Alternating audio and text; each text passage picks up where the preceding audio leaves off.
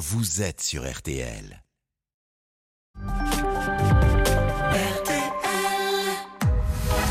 22h, minuit 30. Parlons-nous. Caroline Dublanche sur RTL. Bonsoir, c'est Caroline Dublanche, ravie de vous retrouver pour Parlons-nous. Après l'agitation euh, de la journée, une respiration en début de nuit pour être à l'écoute euh, des pensées, des doutes, des peurs, des émotions qui vous traversent. Et parce que parler permet de s'alléger, je vous invite euh, sans plus attendre à appeler le 09 69 39 10 11 où Sarah et Paul vont vous accueillir et vous guider sous le regard attentif de Marc À la réalisation. Et comme vous êtes ici euh, chez vous, eh bien nous vous invitons à réagir euh, au témoignage en nous laissant euh, un message par SMS au 64 900 code RTL, 35 centimes par SMS, ou encore en nous laissant vos commentaires, vos réflexions sur la page Facebook de l'émission RTL-Parlons-nous.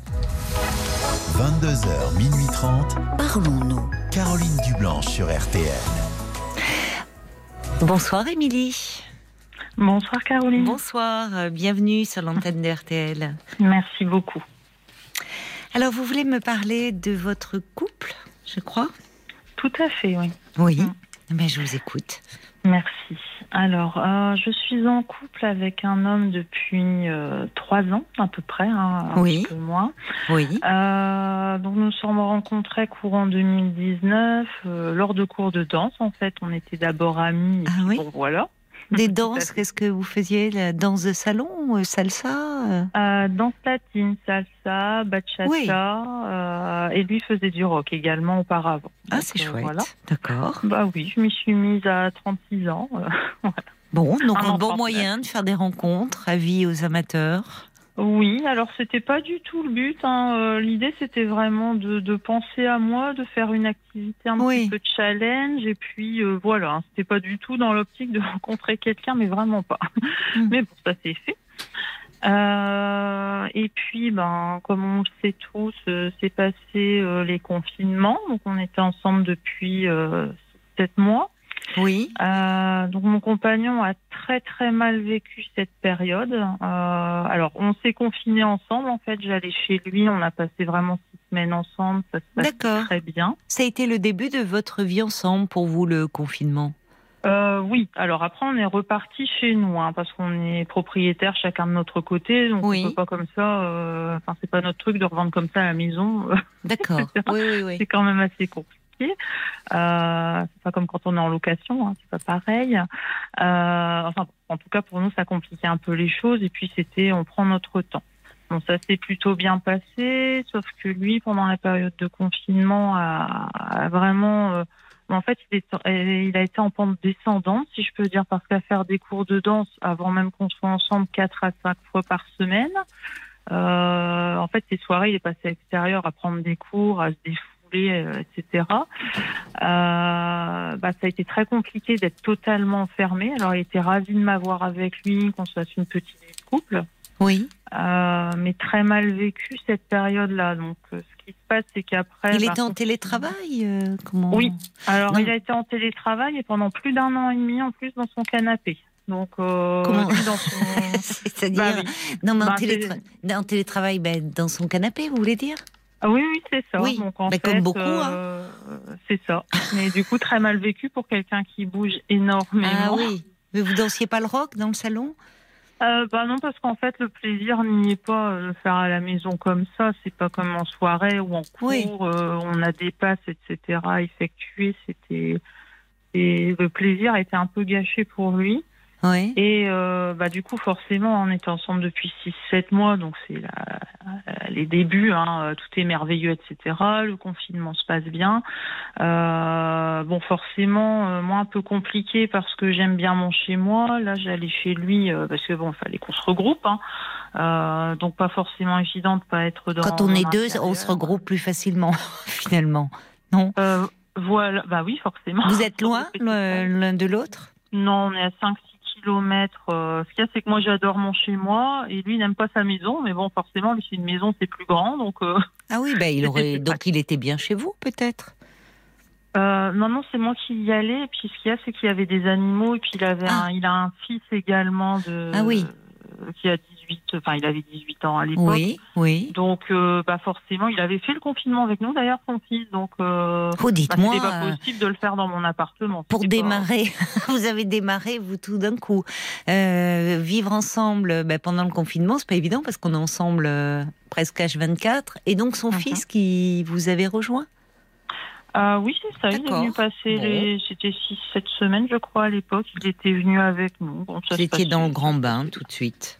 Bon, c'est ça. Puis j'ai rencontré son fils euh, le jour où on s'est mis ensemble. hein. Donc, c'était vite réglé à l'époque. Ah oui, ah oui. Bon. Oui. Bon, c'était clair, net et précis. Au moins, comme ça, j'étais dans le paysage directement, on va dire. Oui, oui. Donc, tout ça, ce sont des choses qui me rassuraient un petit peu. Puis, on était bien. Puis, alors, il faut savoir, j'étais toute seule pendant deux ans et demi euh, avant lui. Donc, euh, Mhm. c'est vraiment parce que je l'ai choisi, hein, si je peux dire. Je préfère être seule que mal accompagnée. on va dire ça Mhm. comme ça. Mhm. Donc, c'est vrai que le fait d'avoir un cocon, de, de vivre un peu une vie de couple, euh, bah, ça me faisait énormément de bien. Oui. Euh, bon, après, forcément, il faut apprendre l'un l'autre. Et puis, en période de confinement, c'est pas forcément évident. Oui. Alors, lui, en plus, en télétravail avec très peu de travail. Et moi, mon travail qui est déjà très chargé, je dirais, a quasi doublé encore pendant les confinements. Mais vous Donc, étiez euh, chez vous C'est ça que j'ai pas compris. Ou vous, Ah. vous pouviez être sur place ou Alors là, j'étais en télétravail Aussi. intégral à cette période-là. Euh, donc, on Ouais. était tous les deux. Alors, euh, bon, soit ça Lui sur son salon, canapé, ou- vous. euh, Et ben moi, je n'arrêtais pas de mon côté. Donc ça, c'est vrai que c'est un peu dur à encaisser. Mais ça, c'est comme ça, c'est le travail. S'il n'y en a pas, il n'y en a pas. Et moi, j'en avais plein. Comme Mm. ça, soit. Bon, du coup, après le premier confinement, on tourne chacun de notre côté. Le deuxième, Oui. on l'a fait à moitié ensemble.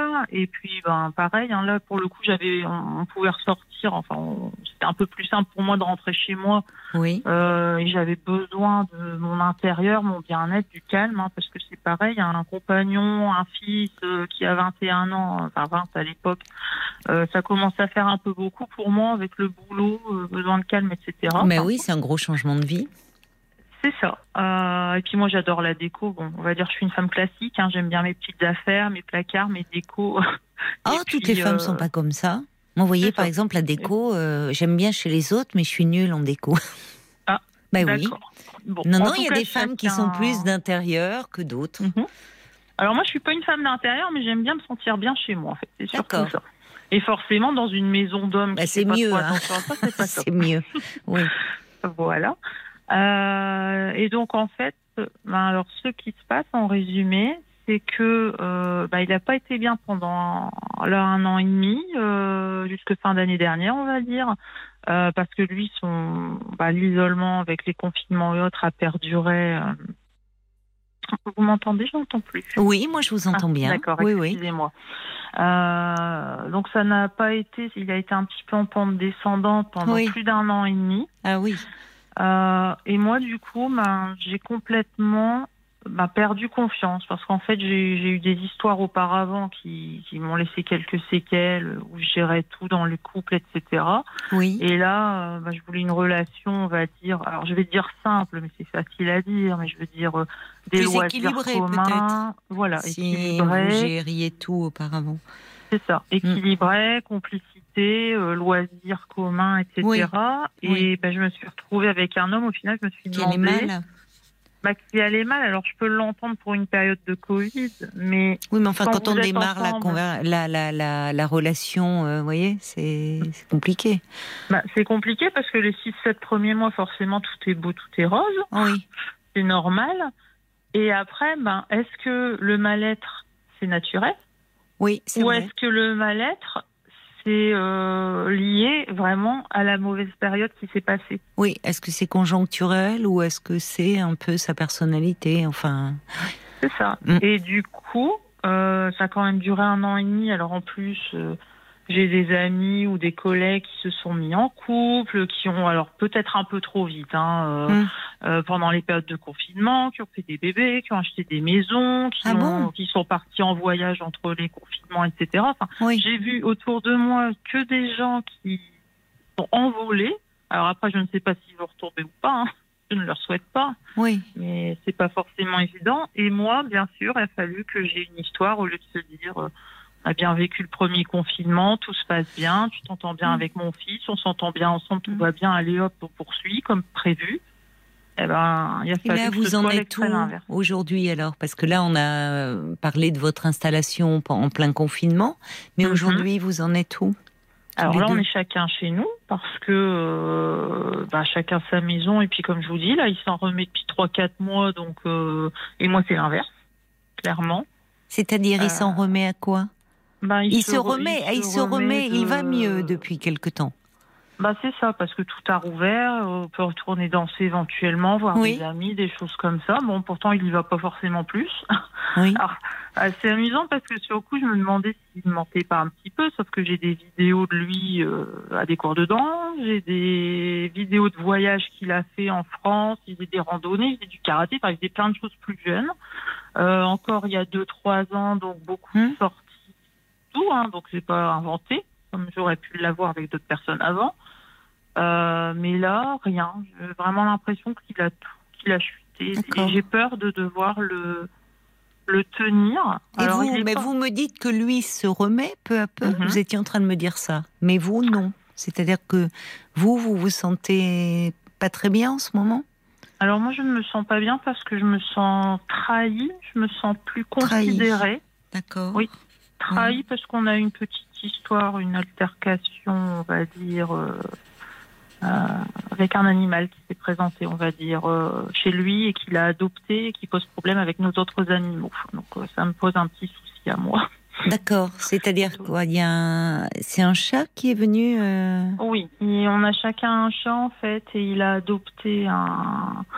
Enfin, il y, a- il y en a un petit malheureux qui, qui est arrivé chez lui. Oui, Ça me- a ça me fait recueilli. rigoler avec le recul, mais c'est tellement compliqué. Et en fait, cette bête-là est assez compliquée. Elle n'aime pas la mienne du tout, forcément. Elle vient le week-end et autres, donc euh, elle n'est pas appréciée. Et oui, ça, peut être compliqué la cohabitation. Ah oui, puis j'ai tout essayé, l'homéopathie, euh, le... Oui, les hormones là, Féliway. voilà, enfin, euh, j'allais pas citer le nom, mais en Oui, c'est vrai, il faudrait pas le citer. Euh, mais bon, Euh, je fais du reiki, donc je lui ai fait du reiki pour la détendre. J'ai tout fait. Ça Ah, on peut faire on du fait reiki faire. avec les chats. Je croyais qu'à eux-mêmes, ils étaient tellement zen. C'est eux qui nous l'enseignaient, mais Eh ben non, ah bon. pas celle-là. Alors justement, c'est le problème, c'est que la mienne est très calme, très détendue, et elle m'apaise quand je rentre de grosses journées Oui, de boulot. Ben oui. Et cette bête-là, clairement, je ne pensais pas ça, mais je. Alors après, c'est peut-être devenu viscéral, hein, mais je ne. Je ne la supporte la pas. elle, elle est dominante. Elle euh, me fait des croche-pieds euh, dans les escaliers. Elle prend le canapé. On a, on peut même plus s'asseoir dans le canapé. Elle se jette sur mon chat quand on est dans la pièce. Donc on peut même plus regarder un film en paix. Enfin, c'est l'horreur. Donc ça fait 3-4 mois je ne peux même plus aller chez mon compagnon un week-end complet. J'y vais le samedi, le dimanche ou inversement. On... Enfin, on se débrouille. Ah bon, à ce point-là. Donc euh, Oui, finalement, c'est elle qui occupe tout l'espace. c'est ça. Qu'est-ce qu'il en dit, votre compagnon? Bah, C'est un pauvre petit chat, malheureux. Il voyait pas le problème. euh, Oui, non, mais certes, euh, Voilà. effectivement, il a recueilli et bon, ça Mm. témoigne d'un- grand cœur, mais en tout cas, le problème, il est dans la cohabitation, semble-t-il. Bah, c'est Parce ça. et alors, ce chat lui, vient cristalliser autre chose aussi, peut-être. Bah, c'est ça. Et Oui. du coup, ça me fait revenir, bah, comme ça faisait quand même plusieurs mois, vous comprenez bien, j'imagine que c'est pas évident d'être deux ans à faire des allers-retours d'une maison à l'autre, etc. Ça va bien un moment, mais moi, j'ai besoin de stabilité ou autre, c'est compliqué. Et euh, bon, il avait un chien qui est décédé en août, hein, donc forcément, comme on a, un- il avait un chien, c'était plus facile que ce soit moi qui y aille. Puis la maison, c'est plus grand, c'est plus simple. Ok. Euh, le chien est décédé, je me dis bah ça va être plus tranquille, on va pouvoir passer plus de journées ensemble parce que parfois on passait même une semaine ensemble, j'allais lui une semaine ou autre, c'était quand même plus sympathique. euh. En amenant votre chat, alors Ah oui, ben chose que je ne voulais pas au début, je me suis habituée à la à Elle aussi. Et, bah voilà, et elle avait ses habitudes et en fait il adore mon chat aussi. Bon, Et vous voilà. parliez de trahison à propos de cet animal, c'est-à-dire, vous pouvez m'expliquer un peu comme, pourquoi vous l'avez vécu comme une trahison? Alors oui, parce que pour moi, en fait, cette bête, alors c'est ridicule, euh, bah, je m'entends dire. Non, non, dites-moi. ridicule. Mais pour moi, ce chat a pris la place qu'il ne me donne pas. Ben c'est ça. C'est-à-dire qu'elle est arrivée en. Alors j'en ai parlé, j'ai un psychologue également, hein, une sophrologue, on en a parlé, et mon psychologue m'indique qu'en fait quelque part ce chat a pris la place qui me revient quelque part parce qu'elle a su s'imposer, elle est arrivée, on m'adopte, on donne à manger, on s'occupe de moi. Ah, mais les chats sont comme ça, hein. Bah, Eux, ils se posent pas un milliard de questions comme nous, êtres humains. C'est bien ça. Mais et oui. le problème, c'est qu'elle, du coup, il la prend en charge, il la chouchoute, etc. Et vous aimeriez, vous, être un peu chouchouté et prise en charge? Tout à fait. Parce Mm. que je suis une personne extrêmement indépendante. Je me suis battue toute ma vie seule, voire même m'occuper de mes ex-conjoints, travail, Oui, etc. c'est ce que vous me disiez. Pourquoi vous, c'est ça, vous m'aviez dit dans vos relations précédentes, Mhm. vous, vous m'avez dit je gérais tout. Donc, et là, vous me dites vous vous êtes occupé d'eux. Pourquoi? Ils allaient mal, euh, vos anciens compagnons? Alors, j'ai eu deux, deux relations longues. hein. J'avais été en couple six ans avec une personne. Alors, on sortait de nos études, on démarrait Oui. dans la vie. hein. Euh, je lui avais trouvé trois à quatre emplois, CDI, qu'il a abandonné à chaque fois. Euh, Ah oui. problème euh, de dépression euh, qu'il avait plus jeune également. hein. et puis, euh, euh, comment dire, bah, il a fini par une dépression. C'était quelqu'un de passif-agressif. Je ne sais pas si vous voyez un peu Oui. le genre. Mais du coup, très compliqué. Euh, on venait d'acheter un appartement, bah, l'appartement où je vis actuellement ensemble, je l'ai racheté toute seule six mois plus tard, donc ça ne facilite pas les choses. Et euh, bah, mon second compagnon, que j'ai eu trois ans plus tard, donc j'ai quand même pris un temps de, de solitude entre deux pour m'apaiser, dirons-nous. Mhm. Euh, bah, pour tout dire, j'ai, bah, on s'est séparés au bout de quatre ans, on devait se marier au bout de trois ans et demi. J'ai annulé quelques jours avant pour des Ah bon problèmes. euh, Quelques Oui, jours avant, c'est. trois jours. Oh, dites-moi, c'est pas Bon, facile c'est ça. un- C'est courageux, ça il vaut mieux le faire avant parfois que. Mais ça n'a pas dû être simple. Qu'est-ce que Bah, qu'est-ce qui vous a amené à prendre cette décision? Bah, il s'avère que mon compagnon avait une famille un peu compliquée, euh, comme Mm. je, je dis en riant un peu Dallas, vous voyez, euh, l'argent, les maisons, l'immobilier, etc. Et euh, comment dire, il avait une essayé avec son frère, ils géraient ça ensemble. Moi, je ne voulais pas trop d'histoires, de problèmes financiers parce qu'ils avaient des désaccords. Enfin, bon, je passe les, les détails. Et euh, au final, trois jours avant notre mariage, euh, tout ce qui comptait, c'était les- régler les problèmes de SCI. Son frère devait être notre témoin. euh, on savait même pas trois jours av- avant s'il voulait ou pas. Enfin bref, moi, je voulais me marier pour mon couple, pour Hmm. tous Et deux, vous aviez l'impression de vous marier à une famille euh, à une Ouais. famille Dallas, oui, donc dans toute sa splendeur. Donc euh, c'était compliqué, voir mon compagnon qui se préoccupait plus de bah, de régler ça que de s'occuper de nous deux. Je me suis dit c'est pas possible. C'est on- euh, à l'époque c'était on se mariera plus tard quand ces problèmes-là seront résolus parce que ça doit être un bon moment. Et j'ai tenu six mois, ça ne s'arrangeait pas. euh, et il- pareil, euh, il ne comprenait pas. Pour lui tout allait bien, on était heureux. Alors c'est vrai que je l'aimais plus que tout. Hein. Même cinq ans plus tard, euh, je pense qu'il y a des gens comme ça, on les aimera toujours, même si on sait qu'ils ne sont plus pour nous. Euh, mais ça m'est resté quand Vous même. êtes ouais. toujours, euh, oui, vous vous l'aimez toujours cet homme?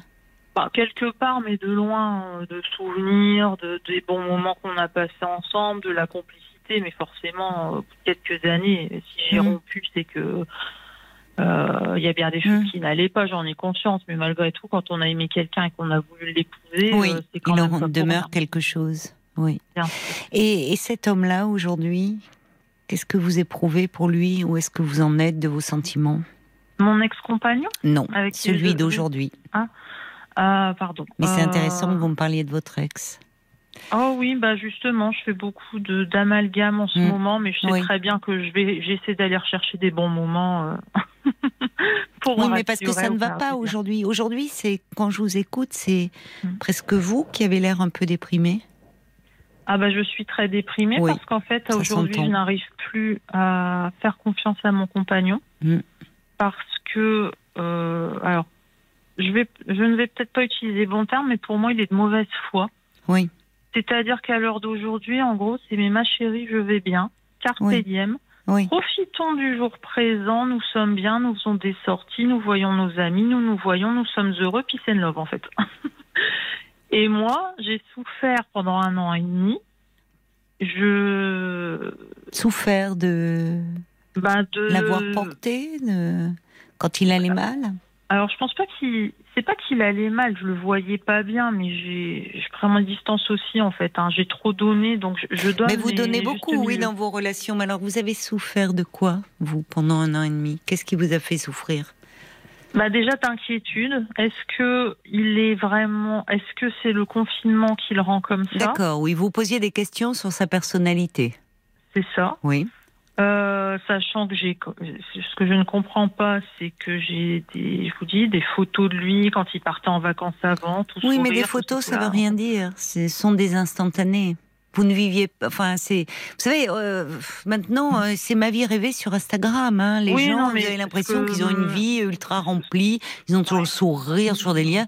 C'est pas vivre avec eux au quotidien. On connaît vraiment quelqu'un quand on vit avec lui.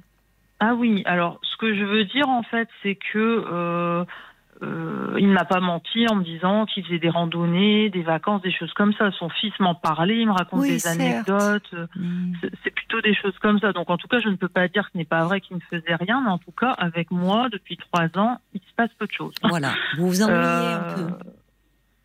Ben, je, alors je comprends qu'il y a eu un an et demi où c'était compliqué. Non, non, mais, euh, Mais oui, oui. oui, vous ennuyez. Et vous vous sentez donc trahi. Vous me dites pas considéré.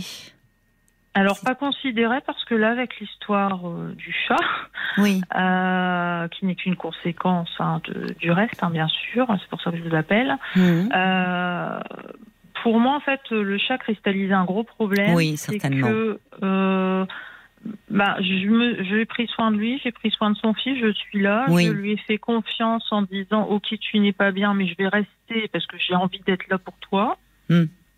Et bah là, j'ai vraiment un gros problème. J'ai essayé pendant 4-5 mois avec ce chat qui me rend mal à l'aise, avec qui je suis mal, qui m'empêche de nous voir. Mais c'est pas le Euh, chat qui vous empêche de, de vous oui. voir, en fait. C'est le Voilà. problème. C'est plus facile de dire que c'est le chat. Mais Bah, en au tout fond, cas, c'est ce qui a fait ressortir. euh, oui, mais enfin, à un moment, on trouve une solution. Enfin, il y a quelque chose. Voyez, votre compagnon pourrait la. euh, enfin, c'est un peu facile, c'est un peu prétexte de dire le chat fait qu'on ne peut pas se voir. Bah, en tout cas, c'est moi qui le dis. Enfin, ça, pour le coup, c'est pas lui qui Oui, mais ça vous éloigne. que- Ça vous Oui. éloigne. Ça nous Il ne fait rien. C'est moi qui m'éloigne. Oui, mais parce qu'au fond, vous êtes déçu, parce que vous, au fond, vous vous posez des questions sur l'avenir de votre relation. Sur, euh, vous dites carpe, bon, il vous dit carpe diem, mais vous me dites qu'il y a deux ans, vous étiez sur le point de vous marier. C'est ça, il y a deux ans, un peu plus. Euh, non, non, ça, c'était avec mon ex-conjoint. Oui, mais j'ai bien compris, euh, j'ai bien compris. Oui, il y a je- 5 ans, ça. Il y a Mm. cinq ans. Bon.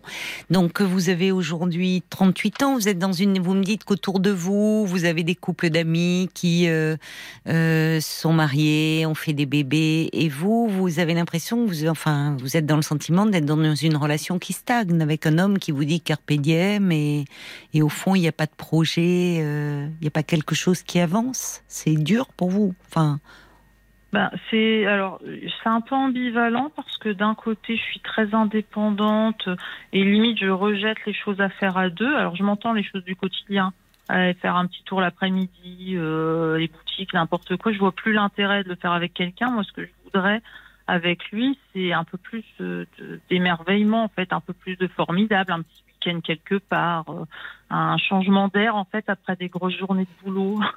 Vous voyez. bon. Et, et ça, c'est le- pas possible. Ben, c'est pareil. euh, Quand je propose alors un week-end ou autre, euh, il veut bien. Alors là, par Mm. exemple, en janvier, on a failli se séparer. euh, Enfin, c'est pas qu'on on a failli, on s'est séparé, mais ça a duré une journée. Donc autant dire qu'on ne s'est pas séparé.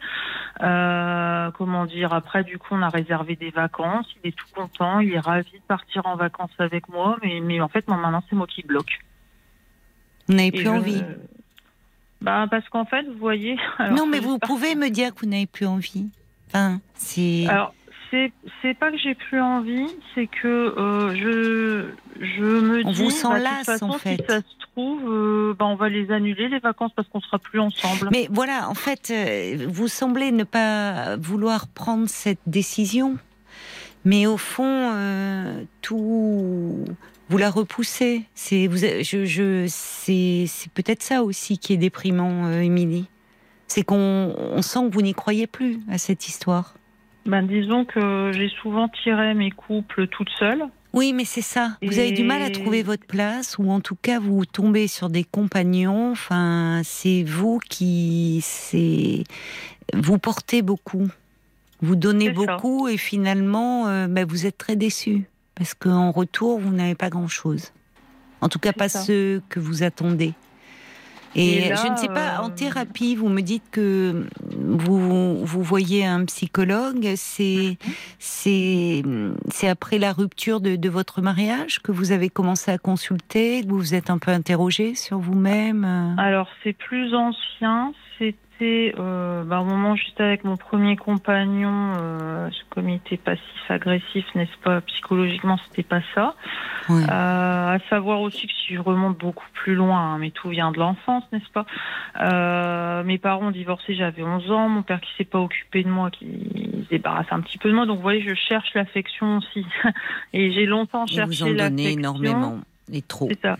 Et j'ai en fait. longtemps donné de l'affection euh, et fait mon maximum en espérant avoir un petit oui, peu en retour. peu. Et ça, ça m'est passé avec deux couples. C'est pour ça que maintenant, je n'arrive plus à donner Mm. et je suis très méfiante. Mm. Et là, en gros, je n'arrive même plus à faire ma part du travail. Parce Si que je vous avez donné, hein, vous avez donné, hein, je trouve, hein, dans cette histoire. Mais j'ai Enfin, l'impression, vous voyez, qu'à lui, je lui ai rien donné. En fait, Bah, J'ai- parce enfin, que j'ai été là, mais Bah, vous avez été là, vous me dites qu'à un moment il n'était pas bien avec le télétravail, il était, enfin, vous, vous étiez là pour lui.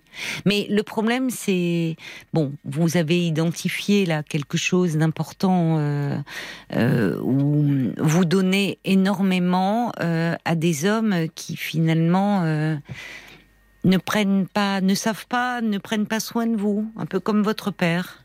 Vous, vous restez euh, toujours dans une attente immense. Et en fait, c'est de vous dont il faut vous occuper là.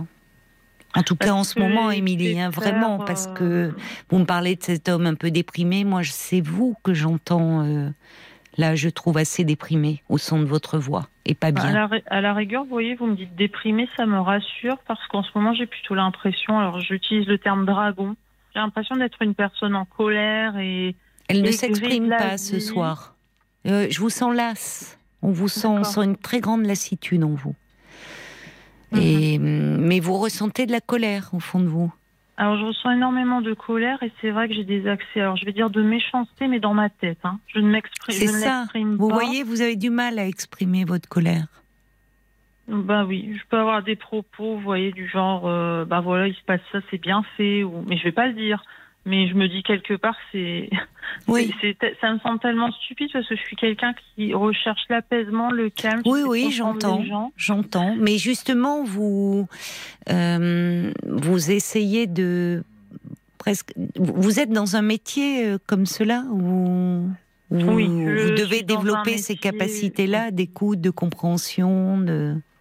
C'est ça. Et du coup, je passe mes journées à faire ça Oui. Et je me sens, euh, si vous, pardon, Euh, je me sens extrêmement seule et abandonnée. Ben oui, Et ben oui. mon, mon compagnon m'a encore dit ce week-end, parce que là, il était un peu énervé, mais c'est moi qui l'ai mis en colère, là, pour le coup. Oui, oui. Euh, parce que forcément, euh, ben, quand ça se passe pas bien, il essaie il essaie d'être gentil, mais comme moi, je lui en veux, j'arrive plus Oui, à- oui, oui. J'arrive plus. Alors, euh, j'ai ma- mes, mes torts aussi, hein, sans, sans nul doute. Mais... Non, mais vous êtes euh, quelqu'un certainement de d'indulgent, de Mm. de- d'altruiste. Et le problème, c'est que hum, vous le dites là, vous vous sentez en ce moment extrêmement seul et abandonné.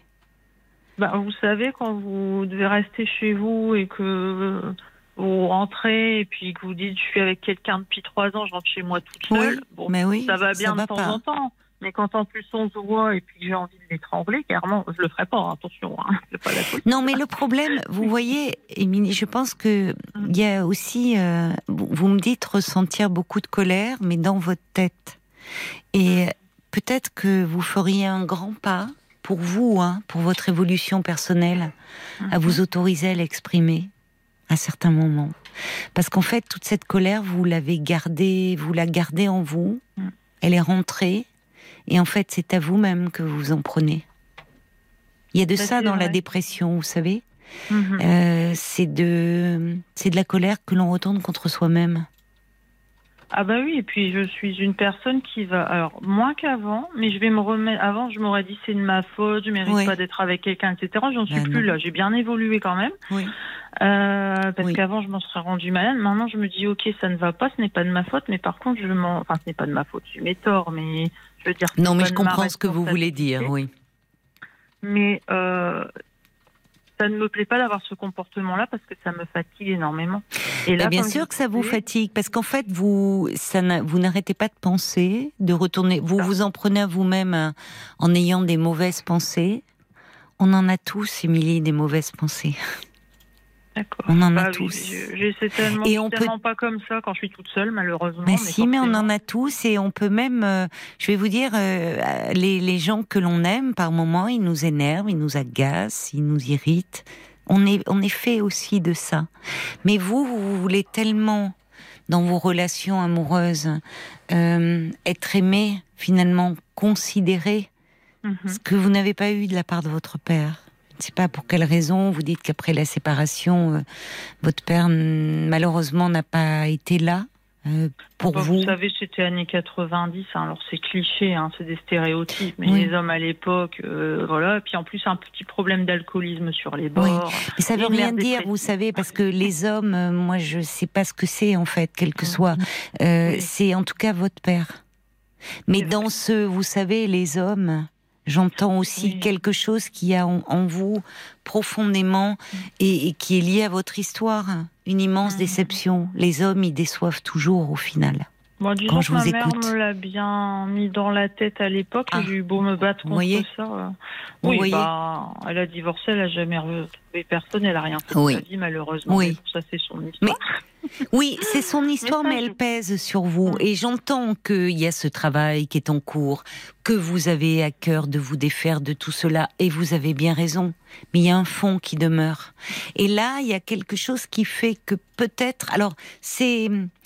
C'est. Au vu de votre histoire, je trouve que euh, le fait que vous ayez annulé votre mariage trois jours avant, enfin, trois jours avant euh, votre mariage, en fait, hein, euh, Mhm. quelle décision? Parce que quand on a peur d'être abandonné, et, et vous, vous avez manqué de père, eh bien parfois justement, enfin souvent même, on, alors soit on n'arrive pas à rompre, soit on prend les devants. Comme ça, on ne vit, on, on ne subit pas, ou on a l'impression de moins subir. On décide. Là, dans cette histoire, j'ai l'impression que vous sentez qu'il y a quelque chose qui ne va pas, et qu'au fond, comme le dit une auditrice, Anne, vous, n'arrivez plus à vous projeter avec cet homme.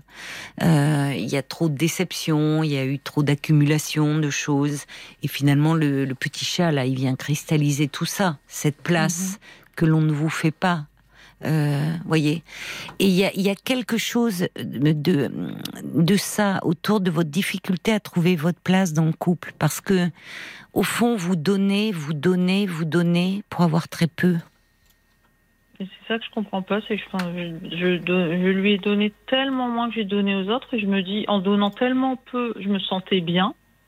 Et au final, bah, maintenant, euh, comment faire pour que ça à nouveau, si je peux dire, euh, alors que moi, je vais tellement mal. Parce que Oui. je n'aimais pas du mien non plus. Donc, Il faut vous euh, occuper de vous là. Donc là, vous êtes en train de, de vous pouvez lui dire, dire qu'au fond, euh, vous, c'est compliqué pour vous de ne pas pouvoir vous projeter au bout de trois ans de relation, et pas Mhm. seulement à travers des week-ends ou des voyages. J'oublie pas ce que vous me dites, Émilie. Mhm. C'est que euh, vous avez, euh, vous m'avez dit autour de vous, vous avez vu ces amis qui construisent, qui font des bébés, et vous, c'est comme si vous restiez là toujours à regarder les autres vivre. Oui, en même temps, j'essaie d'avancer dans ma vie. Mais j'entends ça, Émilie. Mais c'est vrai, c'est vrai. Mais et vous avancez sûrement. Mais là, ce que vous vivez est assez déprimant, somme toute. Parce que vous êtes avec un homme euh, au bout de trois ans, vous ne pouvez pas vous projeter et au fond, vous n'arrivez pas à mettre un terme à cette histoire. Parce que là, ça vous fait peur, comme si c'était un échec supplémentaire. Euh, vous allez pouvoir euh, travailler là-dessus en, en thérapie. Mais je pense qu'il y a encore, vous savez, euh, vous savez, l'enfance, elle, elle nous colle à la peau et, et- et on, peut se défaire évidemment d'un de, de, certaines choses, de, de, mais là il y a quelque chose qui vous rattrape et euh, qui mhm. vous rattrape et qui vous amène à douter de vous au fond. Parce que euh, c'est au bout de trois ans, pas pouvoir se projeter davantage, il y a quelque chose qui ne va pas, objectivement.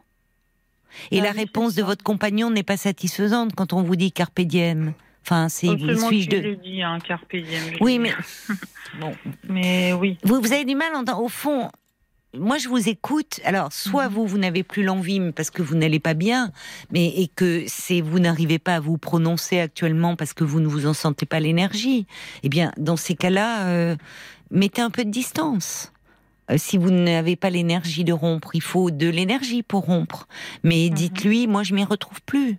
Et finalement, pour ne pas tourner autour du pot et parler de ce petit chat qui ne fait que cristalliser le problème de fond de votre relation, dites, mhm. moi j'y arrive plus là. Euh, ça fait trois ans, on se voit peu, il euh, n'y a, y a pas de projet, il y a rien, donc j'ai besoin de prendre un peu de distance. Si vous n'êtes pas... Voyez, ce qui me pose souci en fait, c'est que bah lui, même s'il n'était pas bien pendant les confinements, il se projetait encore avec moi.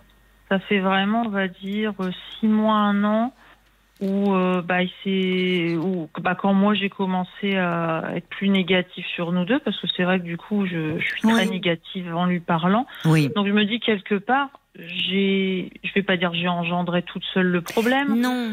Mais ni même forcément, il peut pas me dire j'ai envie de vivre avec toi, etc.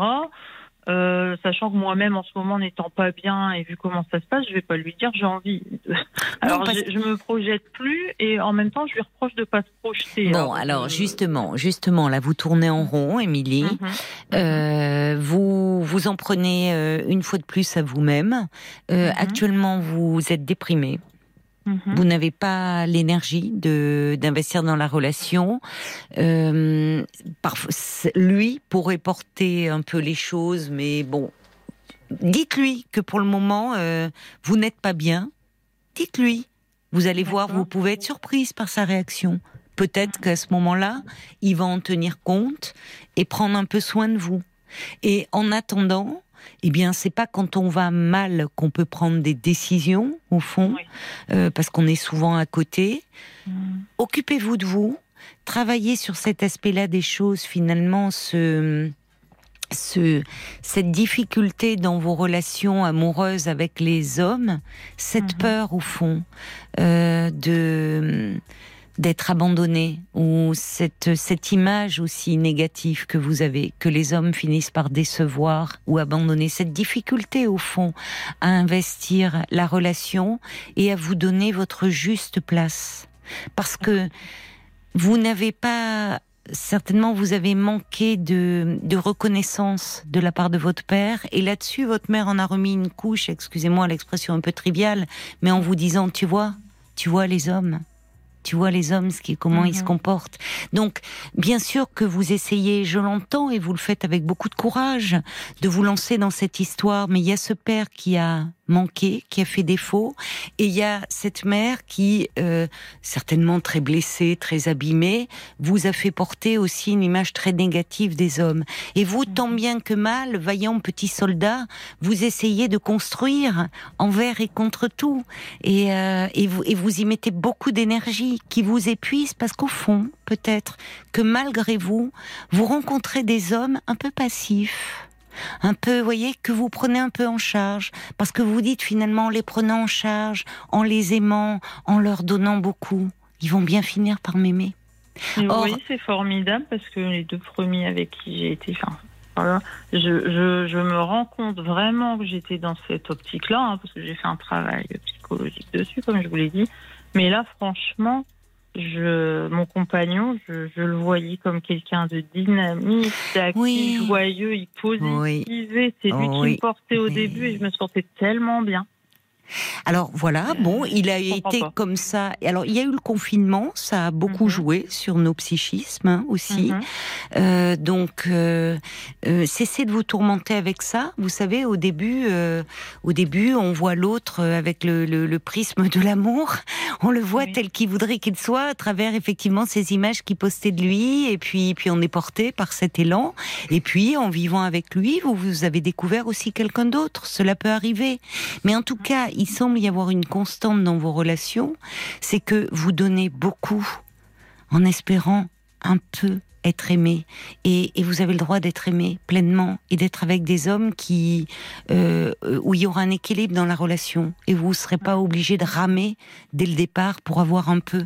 Voyez, c'est ça au fond qu'il faut changer. Et puis, vous poser une petite question, s'il vous plaît. Allez-y.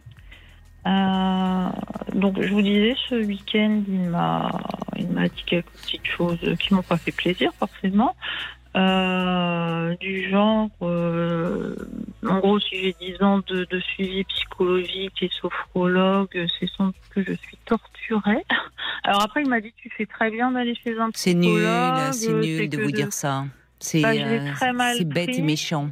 Alors après, il m'a dit, je dis ça pourquoi, ma chérie Parce que euh, euh, je sais que tu fais de ton mieux pour aller bien, ouais, mais tu es Oh. torturée, et tu ne Ouais, sais pas mais qui- profiter de la vie, tu es toujours négative. Alors, C'est mesquin, c'est Émilie, Ouais. c'est mesquin. Et, et votre question par rapport à ça, c'est quoi? Ah, Bah, ma question, c'est bon, certes, après, il m'a dit, euh, bah, enfin, c'est pas après, pendant, il m'explique que bah, je fais bien de le voir tout au moins que c'est que je suis courageuse et que je fais de mon mieux, mais enfin, c'est bien de, de passer la pommade après. Hein. Euh, mais quelque part, ce qui me gêne, vous voyez, c'est que j'ai le sentiment qu'on me rejette la faute, que notre couple ne va pas bien maintenant. Bon, Émilie, ça fait trois ans que vous êtes en couple. D'accord? N'oublions pas cela. Hein Donc, euh, de, vous, de vous balancer ça, c'est méchant. C'est méchant parce qu'à un moment où, oui, vous n'êtes pas bien, c'est une réalité, mais euh, vous dire, euh, bah, ça fait dix ans que tu fais un travail sur toi, donc c'est bien que tu dois être tourmenté. Enfin, voyez, c'est gratuit. Euh, là, ça fait ça fait au moins vous en- essayez d'avancer, d'évoluer. Que fait-il lui de son côté à part euh, vous casser et finalement vous faire porter la responsabilité euh, de, de, de la relation là qui ne va pas bien? C'est un peu facile de se dédouaner aussi vite. Je trouve que c'est pas bienveillant vis-à-vis de vous. Au vu de ce qu'il vous a dit, prenez de la distance. Occupez-vous sérieusement de vous sérieusement de vous parce que finalement il y a quelque chose dans vos relations où euh, vous ne vous ne trouvez pas la bonne distance avec l'autre, vous donnez trop et il y a quelque chose à voir avec ce père où, finalement vous là vous avez manqué de, de cet amour là de ça ne veut pas dire qu'il ne vous aimait pas votre père mais il y a eu une histoire de couple compliquée qui fait qu'à un moment malheureusement il n'a pas pu être le père dont vous aviez besoin. Et dans vos relations amoureuses eh bien euh, vous vous investissez trop trop vite dès le départ, vous donnez beaucoup, peut-être à des hommes au fond qui ont besoin eux qu'on s'occupe d'eux, voyez, avant toute chose, et vous savez faire ça et, et pas assez vous occuper de vous. Donc pour le moment, la priorité c'est ça, c'est d'aller mieux, peut-être en vous faisant aider. euh, D'ailleurs, euh, un peu euh, avec euh, autre chose, parce que j'ai l'impression vraiment là, vous avez besoin de de remonter la pente, et en tout cas en vous entourant de gens bienveillants. Or, ce que vous dit ce compagnon euh, ne l'est pas du tout. Je vais vous lire quelques messages pour conclure euh, d'auditeurs. Euh, il y a Jacques qui dit bah oui, on a l'impression que vous n'y croyez plus. Prenez un temps de réflexion, parlez-en et ne considérez pas cela comme un échec de plus, mais juste que c'était pas le bon compagnon. Euh, c'est pas facile, euh, c'est pas facile de, de, former un couple. Vous savez, il y a l'homme au camélia qui dit euh, cette analyse mesquine est un déni aussi de la réalité. Le compagnon d'Émilie lui attribue probablement ses propres travers. Et l'homme au camélia qui ajoute ce couple semble à l'image du petit chat. Or, comme nous le dit Agnès dans l'école des femmes, le petit chat est mort. Ouais, Il y a beaucoup à dire autour de ce petit chat qui cristallise beaucoup de choses.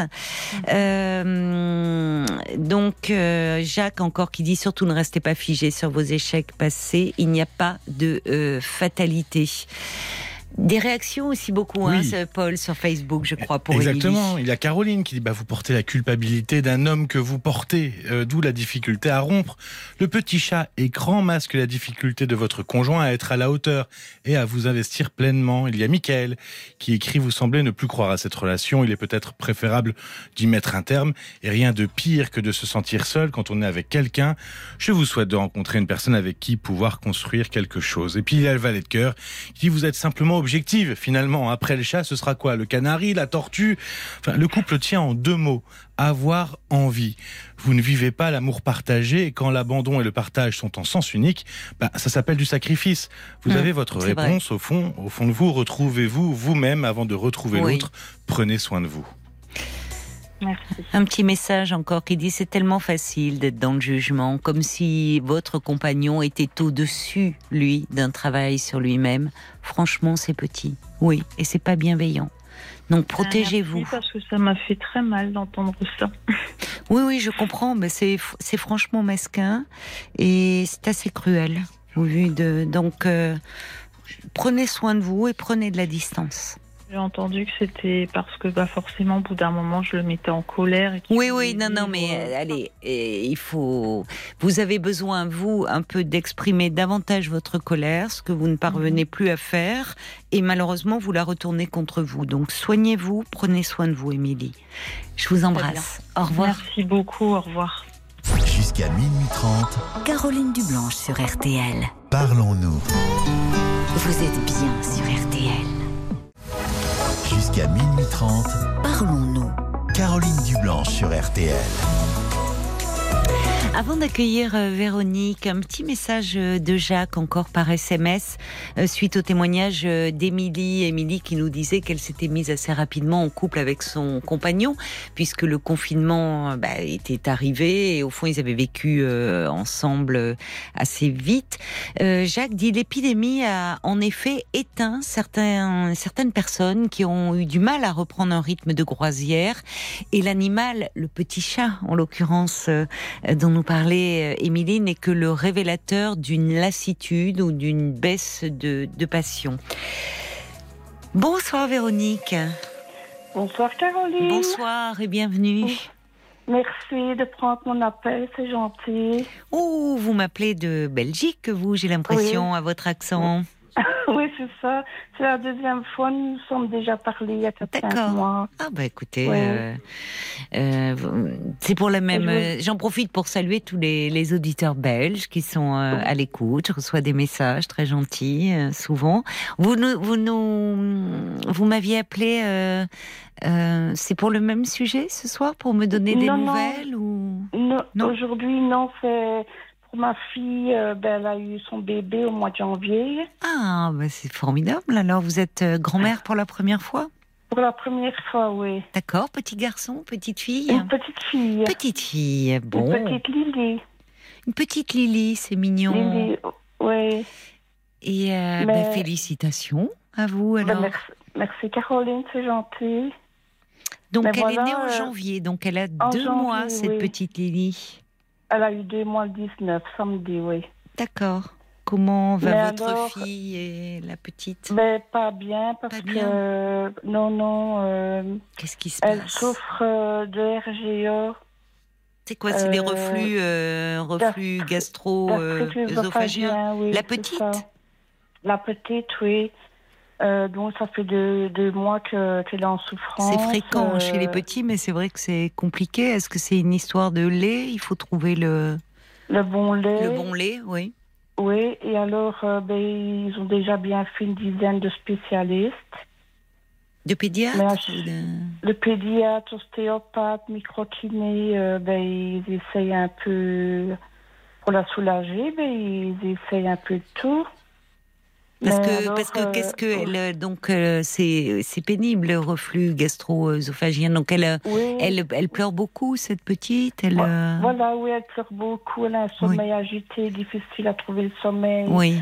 elle traîne pour finir le biberon. Oui, oui. Donc les parents sont épuisés. Sont épuisés. Et stressés. voilà, c'est ça. Et alors ma fille, ben, c'est comme elle dit, elle est au bord du rouleau. Et alors, ben, c'est ça que je voulais vous parler parce que elle me dit que ben, elle a des idées suicidaires et que ben, voilà, elle voudrait en finir. Ah bon? Votre fille, là, vous a confié ça ces, ces derniers temps? Ben, oui, euh, ça fait déjà la deuxième fois, donc elle me l'a dit samedi, ici, samedi passé, elle me l'a encore dit tantôt. Oh, il faut Euh. s'occuper d'elle, alors, là. hein. Elle a déjà eu des antécédents euh, dépressifs, votre fille? A déjà eu des antécédents dépressifs il y a déjà un moment de ça. D'accord. Euh, mais après, ça a été, ça s'est passé. Et alors, ben, ici, euh, comme elle ne dort pas Oui. elle ne dort pas beaucoup. euh, Oui. Mais elle a c'est une torture hein, de pas dormir, enfin. euh, de- ben voilà, oui. Oui, donc elle, euh, il y a la, enfin, c'est c'est compliqué, hein, c'est dur les premiers mois euh, Mhm. pour, euh, pour pour pour les parents. Il y a les, les mères sont, il y a la, il y a la grossesse, il y a la fatigue de l'accouchement, il y a le bébé, euh, et puis il y a beaucoup d'inquiétudes autour euh, du bébé, de de, de culpabilité quand, euh, vous voyez, c'est un peu compliqué. Bon, c'est c'est- ils vont trouver, ça va rentrer dans l'ordre ces problèmes de reflux là, mais Oui. euh, euh, d'avoir un bébé qui pleure beaucoup, euh, c'est c'est fatigant et angoissant pour euh, pour les mamans. voilà, Voilà, oui. elles s'angoissent et c'est quelque chose qu'on entend beaucoup. Vous savez, euh, moi pour avoir euh, travaillé en maternité, des mamans qui pensent que qui disent je suis pas une bonne mère, je suis pas à la hauteur, j'y arrive pas, je sais pas soulager mon bébé. C'est très fréquent hein, ces plaintes là, mais au vu de ce qu'exprime votre fille, là, il va falloir, il faut s'occuper d'elle là, parce qu'il y a un Ouais, appel ben, à l'aide là. Oui, je suis souvent près d'elle, ben, tous les jours quasiment. C'est bien, c'est bien. euh, travaille du mardi au samedi compris. Donc, ben voilà, euh, je vais près d'elle euh, pour, euh, pour la soutenir, mais c'est pas toujours facile. Oui, mais là, là, elle appelle au secours là en ce moment. Donc, euh, il faudrait. euh, bon, on va continuer euh, à se parler euh, après les Après infos, les infos, Véronique, parce oui. que là, la priorité, c'est de s'occuper de, de, de votre fille hein, pour le moment. Ne raccrochez pas, hein, Véronique. Non, non. À tout de suite. 22h, minuit 30. Parlons-nous. Caroline Dublanche sur RTL. Bienvenue si vous nous rejoignez euh, sur RTL. C'est Parlons-nous, c'est votre moment. Si vous ressentez le besoin de me parler, de me confier vos états d'âme, vous avez toute mon attention. Je suis là pour vous, à votre écoute et pour vous proposer mon éclairage. Tous vos appels sont les bienvenus au standard de Parlons-nous 09 69 39 10 11 et vos réactions aussi par SMS au 64 900 code RTL 35 centimes par message ainsi que sur la page Facebook de l'émission RTL-Parlons-nous. Et on vous retrouve euh, Véronique. Merci euh, d'avoir Oui. patienté pendant les infos. Alors pour les auditeurs qui se brancheraient sur RTL, donc euh, euh, ben, vous êtes grand-mère d'une petite fille de, de deux mois, euh, puisqu'elle est née en janvier, la petite Lily. Euh, Et donc cette petite fille a des reflux gastro-œsophagiens. Et j'ai déjà beaucoup beaucoup de messages qui arrivent pour vous, que ce soit par SMS Ah. sur la page Facebook, mais alors qui se de personnes comme à l'instar de, de Sarah qui dit bah oui c'est compliqué évidemment pour ce bébé. Il y a euh, alors elle, elle est très pointue Sarah. Elle dit inhibi- un inhibiteur de la pompe à protons avant le biberon et Gaviscon pédiatrique après. C'est ce que prend un bébé de mon entourage. Euh, son poids était sur la ligne basse de la courbe. Bah oui, quand les bébés régurgitent beaucoup. Alors j'imagine qu'il y a aussi beaucoup de de, de, de réactions parce qu'on va y venir. Moi, moi, ce qui me préoccupe, j'entends hein, pour le bébé, mais c'est votre fille Oui. là quand même qui euh, Oui, aussi, oui. qui qui parle d'idées suicidaires. Donc il faut il va il faut s'en occuper là. Elle est épuisée. Oui. Elle est Oui, épuisée. c'est ça, elle dit qu'elle est au bout du Oui, rouleau. il faut prendre soin d'elle. Là. Comment Oui.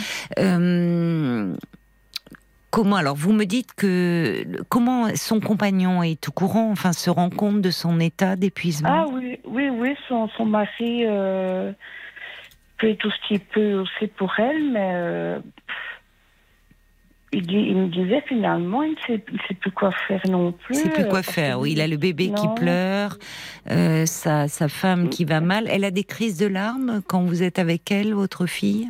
Euh, J'ai juste vu une, une fois qu'elle pleurait, mais en autre temps, elle pleure, mais là, euh, Je ne Bon. suis pas toujours là à ce moment-là, mais c'est vrai qu'ici, euh, comme elle me disait encore tantôt, je suis au bout du rouleau. Et alors, c'est ça aussi, je voulais vous dire. euh, Hmm. Elle me dit que la petite a un stridor. Je ne sais pas si. La petite, j'ai pas compris, hein, hein Un stridor. Elle fait du bruit avec sa bouche. Elle doit passer une nuit euh, à l'hôpital, au test du sommeil. Mais je n'arrive pas à expliquer. Excusez-moi. J'ai pas compris, en fait, le, un stridor? Un stridor, oui. Je sais pas ce que c'est, en fait. On lui a dit ça. Ils sont allés hier euh, à l'hôpital Saint-Luc de Bruxelles. Mais alors, elle était contente parce qu'elle s'est sentie au moins comprise parce que tous les, médecins, les spécialistes euh, ben, disaient, enfin, avaient l'air de dire qu'elle faisait tout un, un foin pour, pour rien, quoi. Non, mais c'est pas pour rien. Avoir un bébé qui pleure euh, euh, beaucoup, qui, euh, enfin, euh, ne, ne pas dormir, ça, ça, ça génère un, un état d'épuisement physique Oui. et psychique. Et, Voilà. et on peut avoir des mamans qui sont au bout du rouleau au bout du rouleau et qui ont besoin d'être soutenues et où Oui. elle peut avoir l'impression hier je, je comprends que cette consultation alors je sais pas ce que c'est euh, j'avoue que là le, je comprends pas le terme je suis pas pédiatre moi je ni médecin stridor Oui. je sais pas du tout ce que c'est mais peu importe c'est c'est un oui Oui, c'était un bruit que la petite fait avec sa bouche. Euh, mais je Excusez-moi. Je n'arrive pas bien. Je ne saurais pas expliquer au téléphone. Enfin, votre fille s'est sentie, en tout cas, euh, comprise, comme si on avait trouvé quelque chose, comme si Oui, elle n'était pas en cause. Vous voyez, parce qu'elle doit se sentir, on l'entend beaucoup chez les mamans, ça, euh, Oui, chez les femmes qui viennent d'accoucher, euh, quand le, le bébé pleure, euh, elles se sentent extrêmement démunies. Il y a un temps d'adaptation. Oui. elle le dit souvent. euh, je suis une mauvaise mère. euh, mais voilà quoi, elle se met ça en tête parce que ben voilà. euh, Elle a besoin d'aide, votre fille, je trouve. Oui. hein. Au-delà de euh, des soins apportés au bébé pour soulager le bébé, mais je veux dire, là, vous me dites que c'est à, à deux reprises. Elle vous, quand elle, elle parle d'idées suicidaires, de quelle façon elle en parle? Elle me dit euh, quand je ferme les yeux, je me vois pendue au bout d'une corde.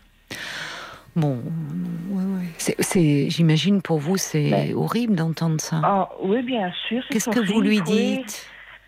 Oh ben. Il faut qu'elle voie un spécialiste, hein, votre fille là. Je ne sais pas trop. Ben, je dis, je n'aime pas que je n'aime pas d'en- d'entendre que. Il faut qu'elle voie un spécialiste, ça, Véronique. oui. Il faut qu'elle voie un spécialiste, votre fille. Mais alors, euh, c'est ça aussi que je, voulais vous en parler, Caroline. Oh, Excusez-moi, j'ai la gorge qui gratte. Euh, en France, il y a des hôpitaux mère enfant, mais en Belgique, ça n'existe pas.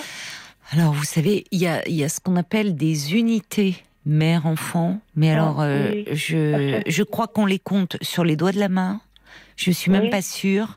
Ou effectivement, il y, y en a malheureusement pas assez. Ce sont des unités où on hospitalise comme ça des mamans qui qui décompensent en fait. hein. On parle dans euh, d'un point de décompenser, ça veut dire passer en gros euh, d'un état normal à un état pathologique. Donc Mhm. il y a des décompensations après la naissance liées euh, qui peuvent être liées à une immense, enfin à un épuisement, parce que ne pas dormir, avoir un bébé qui pleure beaucoup, ne pas trouver, voyez là, euh, ce donc euh, euh, de courir de spécialiste en spécialiste. Donc on voit des mères qui s'épuisent et dans ces unités, alors il peut y avoir des décompensations d'ordre psychotique. hein, il y avait une fragilité de la personnalité auparavant. Enfin, on les hospitalise avec leur bébé Avec leur pour qu'il n'y ait pas de séparation. Oui. Et on s'occupe évidemment des mamans. Hein. Il y a une équipe de, euh, de psychologues, de, de, psychiatres. Et il y a aussi euh, des puéricultrices euh, qui vont être là pour s'occuper des petits et des psys qui travaillent aussi sur le lien mère-enfant pour qu'il ne soit pas rompu et pour faire tout un travail de réassurance auprès des mamans. Mais là, euh, avec les, avec ce que vous dit votre fille, avec ces images qu'elle a, elle a besoin là de voir un médecin psychiatre. hein. Ah oui. Elle aurait besoin certainement d'un traitement. hein. Il Ouais, faut lui dire. euh, Ah oui, il faut qu'elle voie. Est-ce que euh, en France, il y a ce qu'on appelle la PMI, c'est-à-dire la protection maternelle et infantile. C'est pour les enfants jusqu'à 3 ans.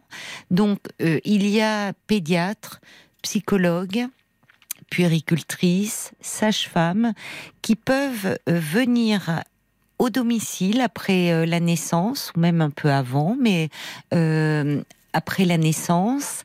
Et donc, euh, pour les mamans bah, qui, qui, sont coupées de leur famille, qui sont loin, qui se sentent perdues avec euh, leur bébé, elles viennent euh, et elles, euh, elles, elles, les entourent, elles leur euh, expliquent les soins. bon, peut-être que déjà rencontrer quelqu'un auprès, je ne sais pas s'il y a ce service en Belgique.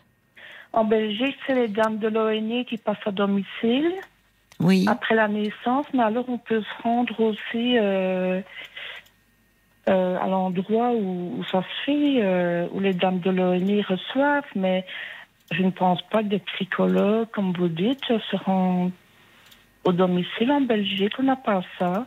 Non, les psychologues, pas. effectivement, se rendent pas au domicile. Ah, c'est plutôt les, les puéricultrices. Elle a un médecin compris. traitant, votre fille Elle a un médecin traitant, oui. Il faut qu'elle le voie, là. Hein. Mm. Mais vite. De, oui, demain, je vais insister. Mais ah, vous en insistez. Plus, je crois qu'elle crois qu'elle vous écoute ici.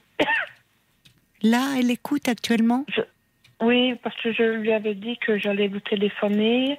Oui. Mais alors, euh, je lui ai dit que ben, peut-être que j'allais passer à l'antenne, mais elle oui. me dit euh, j'espère que je saurai écouter. C'est la petite ça. J'espère que je vais savoir écouter, mais je pense qu'elle est à l'antenne, qu'elle est, qu'elle écoute.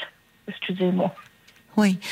Elle, euh, bah, écoutez, alors euh, il faut qu'elle sache déjà que euh, c'est d'être comme ça très mal, épuisé. Le, manque de sommeil peut engendrer hein, ce, cet état-là et des idées noires. Et ça arrive plus fréquemment qu'on ne le pense. Hein à beaucoup de, de, jeunes mamans qui se sentent dépassées parce que c'est c'est je vous c'est très dur ces premiers mois. Et, euh, et puis, c'est une responsabilité écrasante d'avoir à s'occuper d'un tout petit. Donc là, il y a le manque de sommeil, il y a ce symptôme, bon, qui va finir par passer ça va finir par passer. On va trouver. Enfin, c'est c'est pas c'est pas quelque chose qui met la vie de son bébé de en danger. Mais en tout cas, avoir un bébé qui pleure, qu'on n'arrive pas comme ça. À, à, à, consoler, même si les bébés qui pleurent, ils n'ont que ce moyen-là d'expression au départ, les tout petits. Ils oui. pleurent, euh, c'est le, le, seul moyen euh, qu'ils trouvent pour s'exprimer. Donc, ils ne pleurent pas. Euh, quand ils pleurent, ça ne veut pas dire qu'ils sont mal. Mais quand la maman est mal et quand elle est épuisée, tous les cris de son bébé lui paraissent être des cris de souffrance qu'elle n'arrive pas à soulager. Et donc, je suis une mauvaise mère. Qu'est-ce qu'on l'entend ça? On l'entend beaucoup. Les, les, les, les, les femmes ont besoin énormément d'être rassurées, consolées, réconfortées.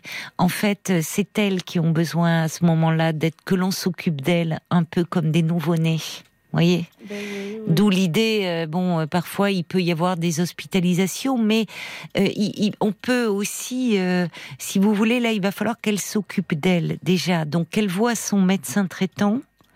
Euh, quand je parlais de psychiatre, vous savez, euh, les, les, psychiatres aussi sont formés à ces problématiques-là. Enfin, ça a rien de, euh, c'est pas, c'est pas étonnant pour des professionnels hein, d'entendre de, une maman qui est à bout et qui peut avoir des idées noires à ce point-là.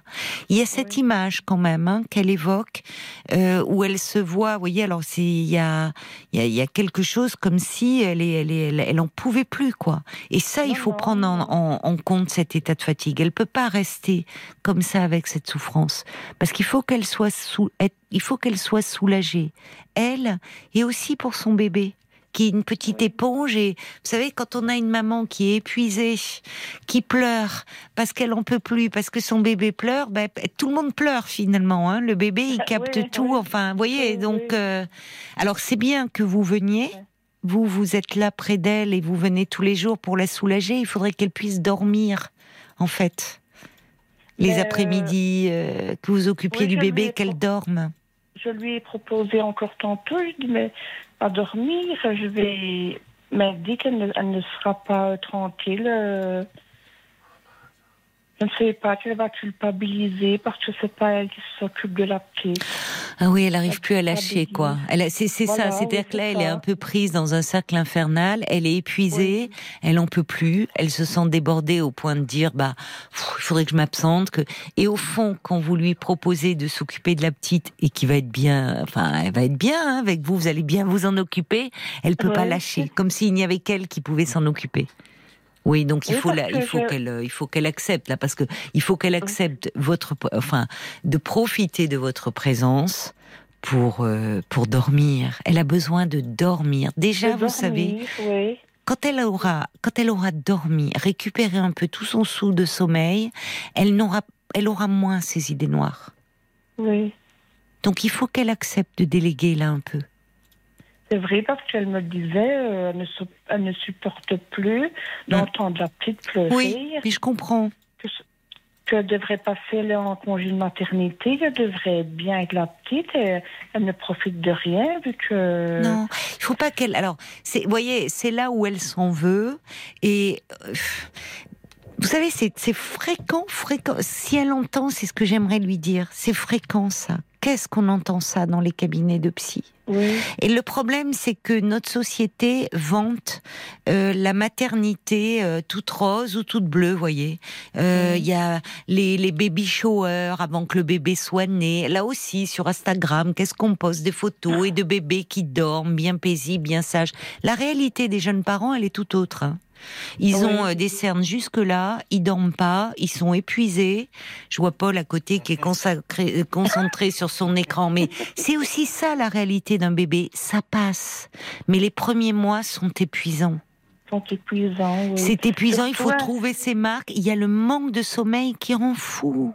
Voyez Oui, surtout un bébé en souffrance ici, ben, comme la Alors. petite Lily, et qui est difficile à gérer pour Voilà. les parents. Alors, elle est alors en souffrance. Il faut, euh, c'est- c'est- si vous voulez, il faut aussi relativiser. C'est-à-dire que elle, elle, elle crie pas. À chaque fois qu'elle crie, c'est pas parce qu'elle souffre aussi. Vous voyez, parce que euh, ce qui est, ce qui- votre fille doit s'être mis en tête que les pleurs c'est que de la souffrance. Mais un bébé, il pleure aussi parce qu'il a faim, il pleure parce qu'il a envie d'être porté, il pleure parce Oui. qu'il a un peu mal au ventre, il pleure parce qu'il a froid, il pleure parce qu'il a chaud. Enfin, il- son seul moyen d'expression pour un bébé, ça va être les pleurs. Donc, ces pleurs, ben, il y a toute une palette de pleurs. Mais quand on est épuisé, comme l'est votre fille et comme le sont beaucoup de mamans, ben, c'est mon bébé pleure. J'arrive pas à le soulager, je n'arrive pas à le consoler, je suis une mauvaise mère. Voyez, donc il faut qu'elle entende ça, votre fille, qu'elle est pas du tout de mauvaise mère, euh, qu'elle est juste une maman épuisée. On parle, c'est pas par hasard si on parle de burn-out maternel Oui, voyez Et on devrait davantage en parler.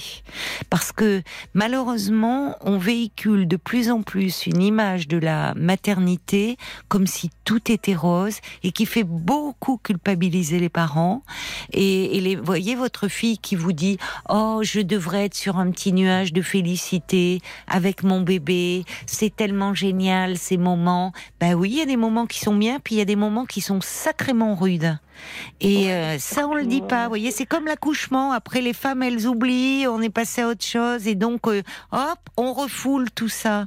Mais la réalité des parents, moi, j'aimerais bien avoir des parents qui témoignent euh, 09 69 39 10 11, des mamans épuisées. Et, et ça veut pas dire que ce sont pas de bonnes mamans, c'est qu'elles ont juste besoin aussi qu'on prenne soin d'elles et de dormir.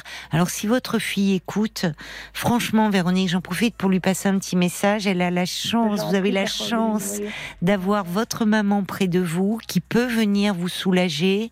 Quand votre maman est là, dormez. Sans culpabilité, dormez, reposez-vous. Et mamie Véronique va bien s'occuper de la petite Lily et vous, Ah vous oui, allez reprendre des forces. Ma petite chérie Lily, Ben voilà. Beaucoup pour moi. Il commence un peu à faire beau, sortir, Oui. prendre l'air et que votre fille se repose. Qu'elle parle à son médecin traitant, parce que quand même il faut euh, peut-être songer à lui donner un petit traitement là par rapport à ses idées euh, qu'elle a. Mais le manque de sommeil peut les provoquer, hein. donc il faut beaucoup beaucoup de repos. Je vais me tourner vers Paul qui sourit et je vous assure que c'est pas un sourire, euh, c'est un sourire. Compréhensif et très compatissant, Paul, parce que tu connais Je ça. connais un peu ça en ce moment, oui, oui. Non, mais et- effectivement, je sais que, surtout pour elle, c'est difficile parfois de réussir à dormir alors que le petit est à côté. Pour les mamans. Exactement. Ouais. Euh, je- oui, je dis elle, je parle de, de, De Daniela, de ma compagne. Oui. Mais donc oui, je vois très bien ce que c'est. Je voulais vous lire deux trois, euh, deux trois messages. Il y a Daphné justement qui, qui se reconnaît très bien euh, dans, la- dans le dans votre témoignage. Euh, ma deuxième fille a souffert de RGO pendant plus de deux mois. Effectivement, c'était Alors juste- RGO, reflux Gastro-œsophagien. gastro-œsophagien. Effectivement, c'était juste l'enfer. Mon mari et moi, on dormait chacun à notre tour pour s'occuper de la petite. Eh oui, Elle dit, bah, j'ai fini en dépression et j'ai dû prendre Voilà. un traitement antidépresseur. Oui, oui. Elle dit, en tout cas, euh, bon courage à votre fille. Il faut consulter vite pour Oui. elle, surtout, et pour qu'elle se fasse aider le plus rapidement possible. Et il le faut. Faut pas qu'elle hésite. Ben, merci à Daphné de témoigner sur ce sujet, parce que c'est important aussi que des mères et des pères prennent la parole pour dire que c'est pas simple, parce que c'est aussi Ah non, très déculpabilisant pour les autres parents. Il y a le valet de cœur qui euh, écrit Mon fils souffrait de la même, euh, du même mal à Ah la oui. naissance. Le bon Oui. lait thérapeutique a été trouvé. Aujourd'hui, il mesure 1m92. Je peux me cacher derrière. Être fatigué n'est pas être une mauvaise mère. D'ailleurs, c'est même le contraire à bien y regarder. Que Mhm. cette maman se rassure et se repose et surtout se fasse aider comme elle le mérite. Oui, on parlait des PMI en parlant d'aide. Euh, Il y a Françoise qui dit bah, la PMI, elle suit les enfants jusqu'à 6 ans, Caroline. carrément. Ah d'accord, Eh moi oui. j'étais restée à 3 ans, vous voyez. elle dit en effet, c'est le lieu idéal pour parler des problèmes. Oui. C'est dans ces échanges que je me sentais le plus utile parce que Françoise elle y a travaillé en Oui, PMI. Vous avez tout à fait raison. J'ai pu écouter des confidences de femmes au bout du rouleau Oui. et de plusieurs, de plein de femmes. bien sûr. Voilà, c'est là où elle se sentait le plus utile et il faut parler, il faut pas hésiter. Oui. Effectivement, c'est pas tous les jours tout beau, tout rose. Et non, non, non, c'est compliqué. euh, C'est et, et en plus, il faut bien le dire, il y a, il y a ces, ces nuits, euh, euh, ces nuits sans, sans sommeil. Il y a une fatigue. Il Le faut que les Oui, le manque de sommeil, c'est de la torture hein, dans certains endroits. dans, hein. mais bien sûr, dans certaines dictatures, effectivement, le, le manque, la privation de sommeil fait partie des tortures. Donc, il faut l'avoir en tête aussi ça et savoir que ça peut provoquer euh, des idées noires. Mais néanmoins, ça serait bien que votre fille en parle à son médecin traitant. On va pas du tout la considérer comme une mauvaise mère, juste comme une maman épuisée, et on va prendre soin d'elle. Et euh, il y existe quelques unités euh, temps plein en Belgique, Ah. euh, mère bébé, parents bébé. Il y en a deux à Bruxelles par exemple, une à. Liège. Enfin, il en existe quelques-unes. Alors peut-être que ça vaut le coup, enfin déjà qu'elle parle à son médecin traitant, Son médecin, hein, qui va tout à fait comprendre et peut-être lui, lui prescrire un traitement un petit peu pour l'aider, Euh, parce qu'il faut qu'elle passe ce cap et parce que là la priorité c'est qu'elle s'occupe d'elle pour après pouvoir s'occuper de son bébé de- Oui, oui. et en attendant qu'elle accepte un peu de déléguer. C'est c'est aussi ça, c'est-à-dire que la petite, euh, euh, elle a besoin aussi d'une d'une maman qui récupère, qui reprend des forces. Et quand je disais que ce sont des petites éponges émotionnelles, alors je veux pas culpabiliser votre fille, la pauvre, mais c'est quand on est mal aussi, le bébé il prend tout ça. Et, et déjà une maman qui a pu dormir, qui peut un peu récupérer, qui va profiter de votre présence pour pouvoir faire des siestes, déjà elle va se sentir un peu mieux. Et il faut le dire, les pleurs d'un bébé, ça peut être très angoissant. Voilà. Et c'est un phénomène que, que ressentent beaucoup de mamans particulièrement. Je parle des mamans. Les pères, c'est un petit peu différent. Ça ne veut pas dire eux aussi ils souffrent du manque de sommeil, mais les mères ont très vite cette culpabilité de dire j'y arrive pas, je suis débordée. Il faut du temps. Il faut du temps pour euh, et, et puis euh, et puis ça va passer, ça va rentrer dans l'ordre le symptôme de, de la petite là. Vraiment, vous voyez? Euh, Ah mais C'est gentil. Merci. euh, donc prenez soin pour le moment, bien sûr, de la petite Lily, mais prenez soin de votre fille. C'est elle qui a besoin là, en priorité, que l'on s'occupe d'elle. mais j'en- je fais ce que je peux, Caroline. Mais j'entends que Oui. j'entends que vous êtes très présente et il faut que votre fille s'appuie sur vous. Vraiment. Je l'embrasse très fort, votre fille. Ah, mais c'est gentil. Vraiment, je l'embrasse très Merci fort et, qu'elle ne s'inquiète pas, ça va aller mieux, mais euh, il faut qu'elle euh, qu'elle se fasse un peu aider, elle, de son côté, pour aller mieux. Au revoir, au revoir Véronique. Prenez Merci bien beaucoup, soin de votre fille. C'est gentil en tout cas. Merci beaucoup à vous. Au revoir. 2h, minuit 30. Parlons-nous. Caroline Dublanche sur RTN. Ça vous a fait réagir le témoignage euh, de Véronique qui nous parlait euh, de sa fille, qui est maman euh, depuis deux mois d'une petite Lily, qui a des reflux gastro-œsophagiens et donc qui ne dort pas bien, qui pleure beaucoup. Et la fille de Véronique est, très épuisée au point d'avoir des idées noires. Alors, il y a déjà, elle nous parlait de stridor, Véronique. Alors, il y a quelqu'un qui dit c'est un ronflement avec sifflement quand l'enfant respire. Mon petit-fils a eu ce problème avec un reflux. Effectivement, c'est un bruit impressionnant et des pleurs. Donc c'est angoissant, évidemment, sur un tout petit. Euh, cette auditrice ajoute, ma fille dormait euh, très mal et elle a eu de la peine à récupérer un bon sommeil, la pauvre. Mais le valet de cœur nous disait cela et aujourd'hui, son fils, il fait 1m92, donc ça n'empêche pas de, grandir. Il y a Brigitte à propos de la fatigue, de l'épuisement. Elle dit, à moi, sans scrupule, je mettais des boules caisses parce qu'il me fallait être en forme pour aller travailler. Une chance, le petit euh, n'avait pas de problème. Je l'entendais, mais de très loin. Mais combien de parents disent j'en peux plus, j'aimerais le mettre sur le palier, je craque. Et ça fait pas d'eux des mauvais parents. C'est bien aussi de pouvoir exprimer ça. C'est c'est compliqué, c'est beaucoup de beaucoup de joie, beaucoup de bonheur, mais aussi beaucoup de fatigue les premiers temps. Donc quand on a la chance d'avoir des grands-parents qui peuvent un peu prendre le relais, profitez-en, profitez-en vraiment. Je le dis à la fille de Véronique, si elle nous écoute, qu'elle s'appuie un peu sur sa maman qui, qui, est pleine de bonnes intentions et qui, qui a envie de, ben, de prendre la petite Lily, oui, mais de prendre soin de vous, euh, sa fille. Et c'est pour le moment, ça me semble être la priorité. Paul. Oui, puis Véronique, elle s'est déjà occupée de sa fille. Eh ben voilà, euh, faire. exactement. Il y a Marie-Claude pour revenir sur le stridor qui dit mais c'est pas bien grave, moi mon fils en avait un, ça s'est terminé vers 8 mois. Bon courage. Et puis c'est Anita aussi. Je voulais vous lire son message. Elle dit j'ai eu la même expérience lorsque mon fils est né, il y a 17 ans maintenant. Oui. Je souffrais de dépression postnatale due à la fatigue. Eh oui. Je dormais, mon compagnon prenait le relais. J'ai aussi consulté un psychiatre Oui. euh, et il m'a aidé aussi avec un bien. traitement. Bon courage, vous inquiétez pas, ça va aller. Mais faites-vous aider. Ah oui, c'est vraiment la priorité. Euh, il faut pas s'enfoncer hein, dans le parce que souvent on a tendance à, un peu à banaliser. Alors parfois on parle de baby blues, on dit ah bah il y a une petite d'hormones, c'est du baby blues. Mais il peut y avoir des dépressions vraiment postpartum. Et donc c'est important euh, et, euh, et, c'est- important de pouvoir les, repérer et de les traiter pour ne pas laisser euh, ce trouble s'accentuer parce que bah parce que d'abord ça crée une grande souffrance et donc bah, dans ces cas-là il faut savoir euh, demander de l'aide vraiment. Bonsoir Alain. Bonsoir Caroline. Bonsoir et bienvenue. Merci, merci. Je, voilà, j'ai, il y avait très longtemps, j'avais envie de vous appeler, et puis j'ai Oui. dit là ce soir, faut, faut que je le fasse. euh. Oui. Voilà, j'ai perdu mon épouse. euh. Ça va faire bientôt. euh, L'accident cérébral est arrivé euh, le 29 mars 2020. Ah oui, ça va être une date. euh, Oui, oui, oui, qui, qui arrive là et, Oui. et elle est décédée le, le 8 avril 2020. D'accord. D'un accident vasculaire cérébral. Voilà, oui. Donc ça a été très brutal. Ça a été très brutal. euh, je m'en rappellerai. euh, Bon, moi, je suis euh, transporteur. euh, je, bon, j'étais absent euh, toute la semaine à chaque fois. euh, on- Aujourd'hui, tous les jours, j'avais le téléphone qui sonnait.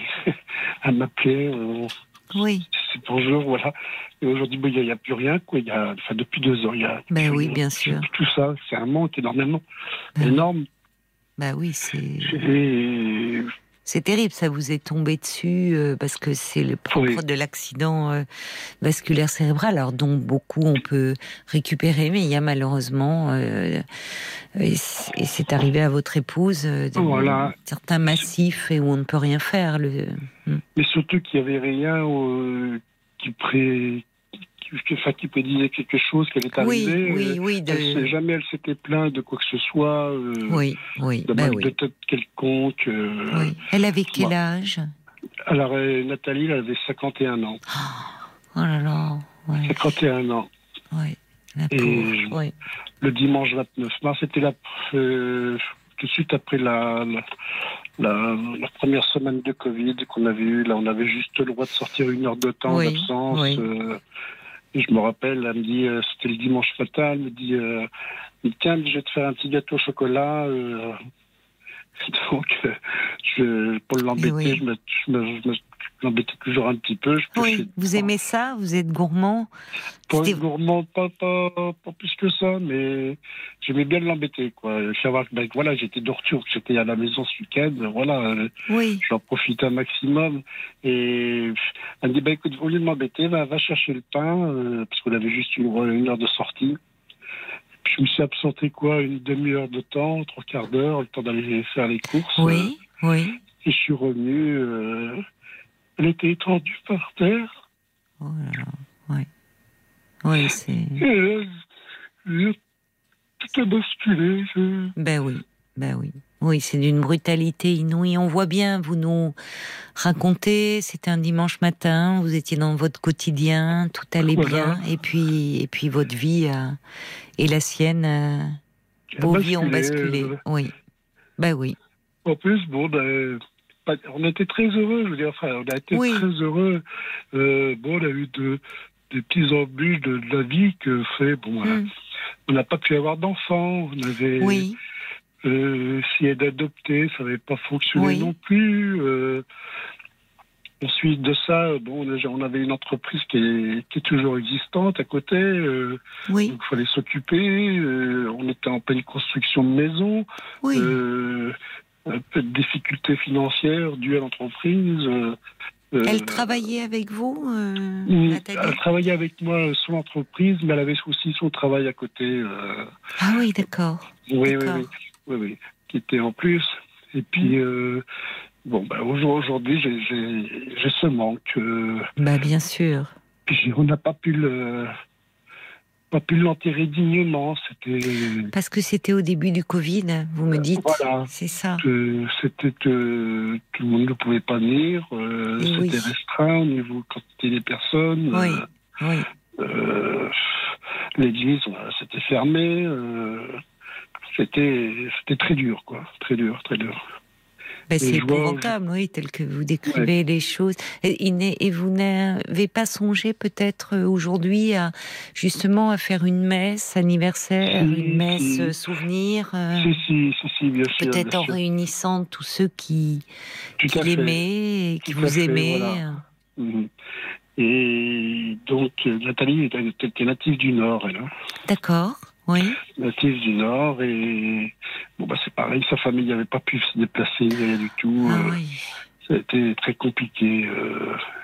Ah oui, ils n'ont pas pu. me- Ben oui, parce que c'était, on ne pouvait pas se déplacer dans le premier confinement. Non, Donc vous Non. vous êtes retrouvé très seul, très seul, très seul. très seul et et puis aussi mes amis aujourd'hui qui m'ont, enfin je sais pas, qui ont disparu quelque part. Je veux dire, j'ai personne qui osé revenir me voir à la maison. Pourtant la, la maison est grande ouverte. euh, Oui, oui. C'est. Enfin, je veux dire, j'ai l'impression que voilà, je n'ose plus revenir à la maison parce que bah, du fait qu'elle ne soit plus là. euh, Oui, ils ne savent pas Ou- comment. ou alors je me dis, bah, est-ce que ça vient de moi? Je, Non, je crois pas. je- Est-ce que pourtant j'ai pas changé J'ai Bah, toujours aimé recevoir mes amis, mais Oui, vous, vous receviez beaucoup avec, euh, oui, oui. avec oui. Nathalie vous, Oui, vous aviez des couples d'amis euh, On avait des couples d'amis qu'on aimait beaucoup, qu'on est que, que j'aime beaucoup d'ailleurs, euh, toujours aujourd'hui. Oui. Et voilà, mais on voit plus personne, plus personne se voit. Ils ne vous je- invitent pas non plus? Non plus. euh, et puis bon, bah, je je sais pas ce qui se passe, ce qui s'est passé. alors, je veux dire, est-ce que c'est moi qui ai changé Je Non, je crois pas. C'est malheureusement la situation qui. Il y a. Et le. comment dire le, ch- Le chagrin peut faire peur. Enfin, vous voyez, c'est comme si le, le deuil fait peur, comme si ça éloignait, euh, euh, comme s'il y avait quelque chose de contagieux. Il y a des gens qui pensent que comme si le malheur était contagieux. Le malheur n'est pas contagieux, mais qui savent peut-être plus, qui savent peut-être pas comment faire. Mais est-ce qu'ils prennent de vos nouvelles? Est-ce que, euh, au moins par téléphone, est-ce que vous êtes resté en lien ou pas? Avec euh, quelques-uns, mais pas, mais pas tous, quoi. Alors je me dis, bon, bah, c'est peut-être pas que c'était, c'était peut-être pas des véritables amis. Euh, euh, je, j'ai un ami, mon voisin, avec qui on se voit tous les week-ends. Euh, j'ai aucun souci, on s'appelle euh, tous les deux jours. euh, et, Oui. Mais les autres, non, il y a, il y a une totale absence. euh. Vous vous voyez en couple donc quand vous vous receviez, c'est ça? C'était Ouais, des couples d'amis? Oui. Tout à fait que des couples. Alors, parfois, il y a. Comment dire C'est pas. Je sais pas si c'était pas véritablement des amis. Il y a. il y a- Les, les gens. On peut être souvent maladroit dans, face au, au deuil, face, vous voyez, ou comme si euh, euh, ils peuvent se dire, euh, inviter euh, Alain, il va se retrouver tout seul dans nos dîners de couple, ça va être dur pour lui. Enfin, il peut y avoir des des choses comme ça. Je, je suis pas en train de leur chercher des excuses, mais comme un, qu'est-ce qu'on va lui dire? Alors Mais Mais ce qui s'est passé euh, suite euh, la fin de l'année qui a suivi le décès, c'est-à-dire euh, décembre 2021, on avait tout le temps par habitude de passer le 31 ensemble, le premier blanc. oui, avec tous vos couples d'amis. Voilà. Et 2021, ben, du moins 2020, j'ai pas été invité.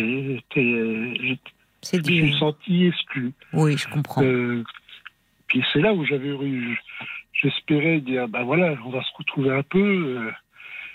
Oui, vous, vous auriez, ça vous aurait fait du bien de vous, Ah oui, de vous retrouver, même parce que ça, c'est dur, ça peut être, enfin, c'est, hum, c'est douloureux quand on se reçoit en couple et puis que ben il y en a un qui manque et que là vous arriveriez seul. Vous voyez, il y a des personnes, chacun, vous savez, la peine, chacun la porte comme il peut. Il y a des personnes qui justement même changent à ce moment-là leur contact parce que ça leur est insupportable de revoir des couples d'amis alors qu'ils sont seuls. Vous, vous me dites que ça vous aurait fait du bien, vous auriez aimé Ben, j'aurais euh, aimé. vous oui. retrouver là, un peu de chaleur et et est-ce que vous les avez justement appelés en disant euh, J'ai essayé d'appeler euh, au départ et voilà, comment tu vas euh, ben, On pense à toi, euh, passe quand tu veux. euh, c'est, j'ai essayé, j'ai- mais bon, j'ai- je me sentais pas à ma place, comme si voilà, il manquait quelqu'un. Je, je- quand vous passiez les voir, vous voulez oui, dire je, Oui, vous vous sentiez pas à l'aise, quoi. pas à l'aise, Vous voyez, et puis bon, ben, c'est compliqué. c'est compliqué parce que bon ben j'ai l'impression aussi d'embêter et puis on se dit tiens ben je me dis je, je, c'est pas une pitié que j'attendais de quoi que ce soit je d'un réconfort euh, Non, euh, c'est d'un, moment euh, comme ça de, de la présence euh, chaleureuse, affective, affectueuse. euh. Mais donc, au, au départ, euh, ils vous ont dit de passer, de, et au fond, vous vous sentiez pas Bah, à l'aise, moi- au fond, pas bien. pas, pas, pas bien non Bah oui, bah bien. oui, il y a un temps, oui, d'adaptation. Il y a, euh, je me dis bon ben maintenant ça va faire bientôt deux ans je j'ai presque pas de nouvelles enfin mais je- je- j'attends pas de comment dirais-je de de enfin c'est pas de la compassion mais je veux dire de, c'est une, c'est une absence totale aujourd'hui euh, de C'est dur, bah oui, parce Ouais, qu'au- ouais, au-delà de, euh, au-delà du chagrin d'avoir euh, perdu euh, votre épouse, il y a aussi euh, ces liens qui comptaient, qui étaient très importants pour vous. Et c'est souvent, euh, c'est souvent malheureusement le cas après un deuil. Et c'est que euh, on, on perd aussi euh, des, des, des gens comme ça, des, enfin toute une vie sociale au fond tout toute une vie sociale. Mais on peut. hum, Et c'est aussi, euh, enfin, dans une moindre mesure, mais c'est aussi douloureux parce que ça renvoie aussi encore un peu plus à la solitude.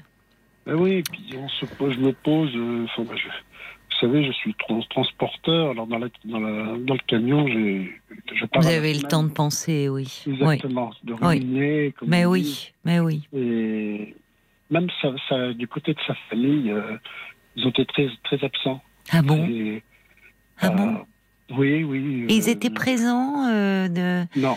pour vous de, de, lorsqu'elle était là? Euh, Non, pas tellement. Non, euh, pas Elle n'était pas très proche de sa famille. Non, pas très proche. Non, de pas sa très famille. proche. Non, Et non, la vôtre euh, Votre Ah oui, famille à vous Oui, oui.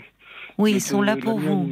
Oui, oui, aussi bien pour moi, euh, puis même euh, euh, du temps qu'elle était là, Nathalie, ils ont toujours été. Elle était, bon, mes parents la considéraient comme leur fille. Oui, donc ils ont été bonne- très affectés, vos parents aussi. Ah oui. Oui. Oui, très affectée. Et puis bon, ben, Nathalie, elle avait jamais connu son père. Oui, Euh, elle avait per- perdu son père. Enfin, il, était parti à sa naissance. euh, Hmm, hmm. Donc voilà.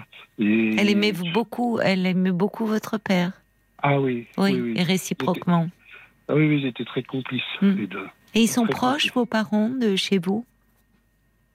Ils sont proches. euh, Oui, oui, on habite à quoi Vous voulez en, en distance? Oui, en distance. Ah, On a un kilomètre de la maison. C'est bien. Donc vous les voyez oui. souvent Bah, du moins, euh, oui, je vois. Papa, il- mon père nous a quittés euh, juste avant Noël. Là. Ah, je suis désolée. Non, il y a- Et Oui. donc, c'est, euh, il est ressorti, il y a plus de maman, on est, on est plus que tous les deux avec maman. Oui. Quand je rentre le week-end, elle me dit comment tu vas? Oui. Puis bon, on mange ensemble, tout. Euh, ah, elle me dit, on, est tous, est tous les deux, mon dit, bah, je dis oui, c'est comme ça. Et, Et c'est pas ça, ça fait beaucoup de choses, quoi. Oui. Oui. Vous Et- êtes transporteur, vous, Oui. vous partez toute la semaine? Toute la scène, oui. Toute la Donc semaine. vous rentrez euh, à- chez vous le week-end? Voilà, le week-end. euh, Donc vous allez voir votre maman, vous déjeunez avec elle? Voilà, ensuite, bon, bah, je vais voir mes, je, si, bon, bah, ma vie aussi, je, je voir mes amis, je, Oui, vous en reste, vous avez quelques amis personnels Oui, qui n'étaient pas... fait, oui. oui. je, je vais essayer de faire de nouvelles rencontres, mais bon, Oui. je, mais je, là, je- De- dans quel sens Des rencontres euh, amicales, de- amoureuses? Amicales, euh, après, bon, je me dis, ça donnera ce que ça donnera, mais je Oui. ne suis pas encore prêt là-dessus, je veux dire, à Mais vous êtes volontaire quand même. C'est- Voilà, oui. Et, et quand vous dites faire de nouvelles rencontres, c'est-à-dire à travers des activités, qu'est-ce que À travers des activités, euh, oui, pas forcément, mais je veux dire, euh, de nouvelles rencontres dans, dans des repas que, qui, se, qui se présentent. Ou Oui, vous saisissez euh, voilà. les occasions Voilà. qui se présentent à vous, c'est bien, c'est courageux, c'est bien. Oui. Mais bon, je, je, je reste renfermé, quoi. Quand je me retrouve avec du monde, je reste assez renfermé Oui. sur moi-même. Euh, C'est compliqué la joie des autres, enfin participer à la Oui. vie quand soi-même on a oui, beaucoup de tristesse en soi. J'ai j'ai rencontré une personne euh, que, bon, par amitié, euh, Oui. Qui, elle, je se- sens qu'elle aimerait beaucoup plus. euh, Ah oui? dans notre- oui, mais je j'y j'y arrive pas quoi. Je Oui. Que je pense que je suis pas encore prêt à ça, à vouloir euh, m'ouvrir à quelqu'un d'autre. euh. Elle, euh, au départ, euh, vous, vous sentez, elle vous a fait part de ce qu'elle ressentait, elle, pour vous Oui, tout à fait, oui, oui, tout à fait. euh, et d'ailleurs, elle me dit, euh, mais euh, on a tout le temps, on prend notre temps, je te Oui. peux pas mettre de pression, quoi que ce Oui. soit. mais- Oui, elle Et- sent que vous êtes encore euh, oui, euh, Oui.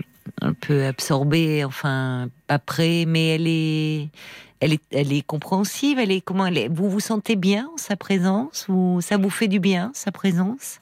Ça me fait du bien, mais je me. Je sais que c'est quelqu'un qui. Enfin, que. Pour moi, personnellement, il ne se passera jamais rien. Je, je- je- Ah oui, d'accord. Elle ne vous plaît pas. Enfin, elle est, elle est. Vous la trouvez euh, sur le plan euh, humain très sympathique, mais Tout elle- à fait. oui, vous ne vous voyez pas avoir une relation amoureuse avec Non. elle. Oui, Non, non, d'accord, d'accord, je comprends. Oui. Non, Et ça, euh, c'est indépendant du deuil que vous vivez. C'est Oui, vous pensez. hein. Oui. Non, parce que le deuil peut parfois nous assombrir un peu les choses. Et vous voyez, ça paraît tout paraît inenvisageable, et en particulier euh, d'aimer, euh, d'aimer Bah, à de- nouveau. Euh, voilà, c'est ce que je me dis, je me sens pas encore prêt euh, Oui. de pouvoir aimer quelqu'un d'autre à nouveau. Oui, mais l'amitié est, est une valeur refuge dans ces cas-là. Vous pouvez vous réchauffer comme ça, au sens propre comme au sens figuré, auprès des autres. Et peut-être auprès de cette femme qui finalement euh, euh, semble être délicate, mhm. non? Ben, je- c'est pas que c'est délicat, c'est. Non, elle, je disais qu'elle avait un côté, elle comprenait, elle. euh, Mhm. Mais si vous voulez, j'ai l'impression de, de tout de suite étouffé, quoi. d'étouffer, de- Oui, enfin, je me parce qu'elle est très euh, en demande. Voilà. Pas, forcément très en demande, mais dès que je me, euh, je, me je sens que ça devient autre chose, que, que ça, ça serait prêt à aller au, de, ne serait-ce que s'embrasser ou quoi que ce soit, ben je, je me sens étouffé. Je, je sens, euh, je dis non, c'est pas possible, tu peux pas. euh, je, je me sens pas prêt, quoi. Je, me dis bon, bah, c'est pas, pas la bonne personne, quoi. Oui, c'est deux choses différentes. Je me sens pas prêt, c'est pas la bonne personne. Parce que parfois, euh, on ne se sent pas prêt encore à investir une nouvelle histoire parce qu'il y a une partie de nous qui est trop encore dans le chagrin, mais on peut se laisser doucement aller ou euh, bah, euh, on peut apprécier beaucoup la compagnie d'une personne, mais on l'envisage pas comme euh, comme un amant ou comme une maîtresse. Voyez Mhm. Qu'est-ce qui se passe en vous? Vous savez pas? C'est un peu des deux? C'est, je dirais, c'est un peu des deux. oui. Un peu des deux. Et Vous la voyez souvent? Non, enfin, souvent, je, je vais pas dire tous les week-ends, mais euh, oui, tous les 15 jours. D'accord. Et vous la voyez avec plaisir? Je la vois avec plaisir, mais voilà. Qu'est-ce que vous faites ensemble alors On on va au marché, on se balade un peu, euh, on discute, mais voilà, ça, je- j'ai pas envie que ça aille plus loin, quoi.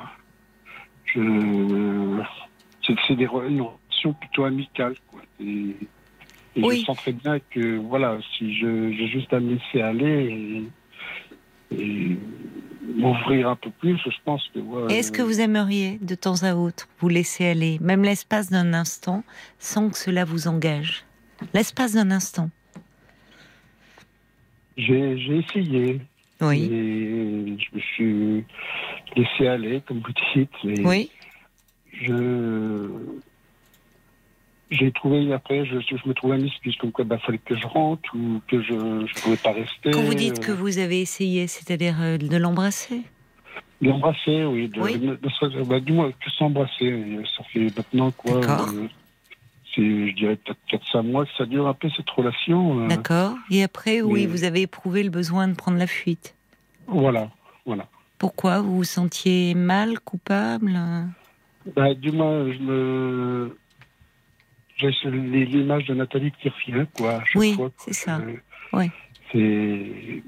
Donc, je veux pas dire de. J'aurais l'impression de la, de la tromper quelque part. euh, Oui. euh, Oui, il y a la culpabilité d'être en. Voilà. Finalement, vous êtes là, vous saisissez un petit instant comme ça, fugace. Parce ouais. que c'est ça aussi. euh, être en vie alors que l'autre n'est plus là. Parce qu'on ne peut pas toujours euh, être écrasé par le chagrin et par la douleur. Comme vous dites, il y a aussi. Mhm. euh, parce qu'on ne tiendrait pas, ni physiquement, ni psychiquement. Et qu'il y a des petits moments, il y a des petites trouées comme ça, dans le gris. Il y a les moments où vous allez faire le marché avec cette dame et où euh, vous vous laissez un peu emporter par euh, la clameur du marché, des, Par l'émotion. Par l'émotion, par euh, voilà les. euh, Vous voyez, et c'est petit à petit aussi comme ça qu'on se réchauffe un peu le cœur et l'âme. Enfin, qu'on il faut saisir ces petits moments là. Et pourtant, j'ai mes sœurs, enfin, mon ami Daniel, qui, qui me. Ma, mère m'a dit tu vas, tu vas te retrouver quelqu'un, tu, tu Mhm. verras, ça va aller Oui. beaucoup mieux. Oui. Euh, oui, euh, certainement. Mais euh, je vois là, c'est. Je pense que c'est pas. Vous Moi, je pas prêt. Je ne suis pas prêt, voilà. D'accord. Je- bah, respectez-le. Allez à votre rythme et ne vous mettez pas. C'est déjà suffisamment douloureux comme ça, sans vous rajouter de la pression, euh, Alain. Mm. Vous voyez, ne vous Non, mettez pas de fait. pression. Non, a- non, j'en ai déjà, j'en ai déjà avec le travail un peu comme ça. Voilà. Donc euh, bon. Donc euh, c'est c'est un moment. euh, vous savez le. On sort pas du chagrin comme ça, mais heureusement qu'il y a des il y a des éclaircies. Il faut savoir les prendre. Et, hum, mais on voit bien qu'il peut y avoir des petites envolées et aussitôt la culpabilité de dire ben, Nathalie n'est plus là. Mais vous, vous êtes là. Vous êtes en vie. Je vois au niveau de la maison, je, j'ai, j'ai j'ai toujours ces affaires que, à, la, à la penderie, comme elle les a accrochées le Oui. dimanche matin. Oui, oui, Je, j'ai toutes ces affaires dans les armoires. oui. Vous n'avez rien touché en fait depuis ce dimanche-là. Vous n'y arrivez pas. Vous aimeriez peut-être que quelqu'un vous aide j'aimerais pouvoir les, les enlever. On s'est proposé à m'aider, des, Oui. sœurs, tout ça. des- Oui, oui. Et j'ai essayé par moi-même aussi à, deux, trois, à plusieurs reprises, mais à chaque fois, je, Vous, n'y- vous comme là, je je Oui. Je, je peux pas.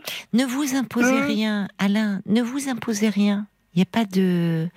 Il y a- il y a- il y a- Mais J'avais l'impression de carrément de tout enlever d'elle. je- Mais vous savez, en fait, on voit bien.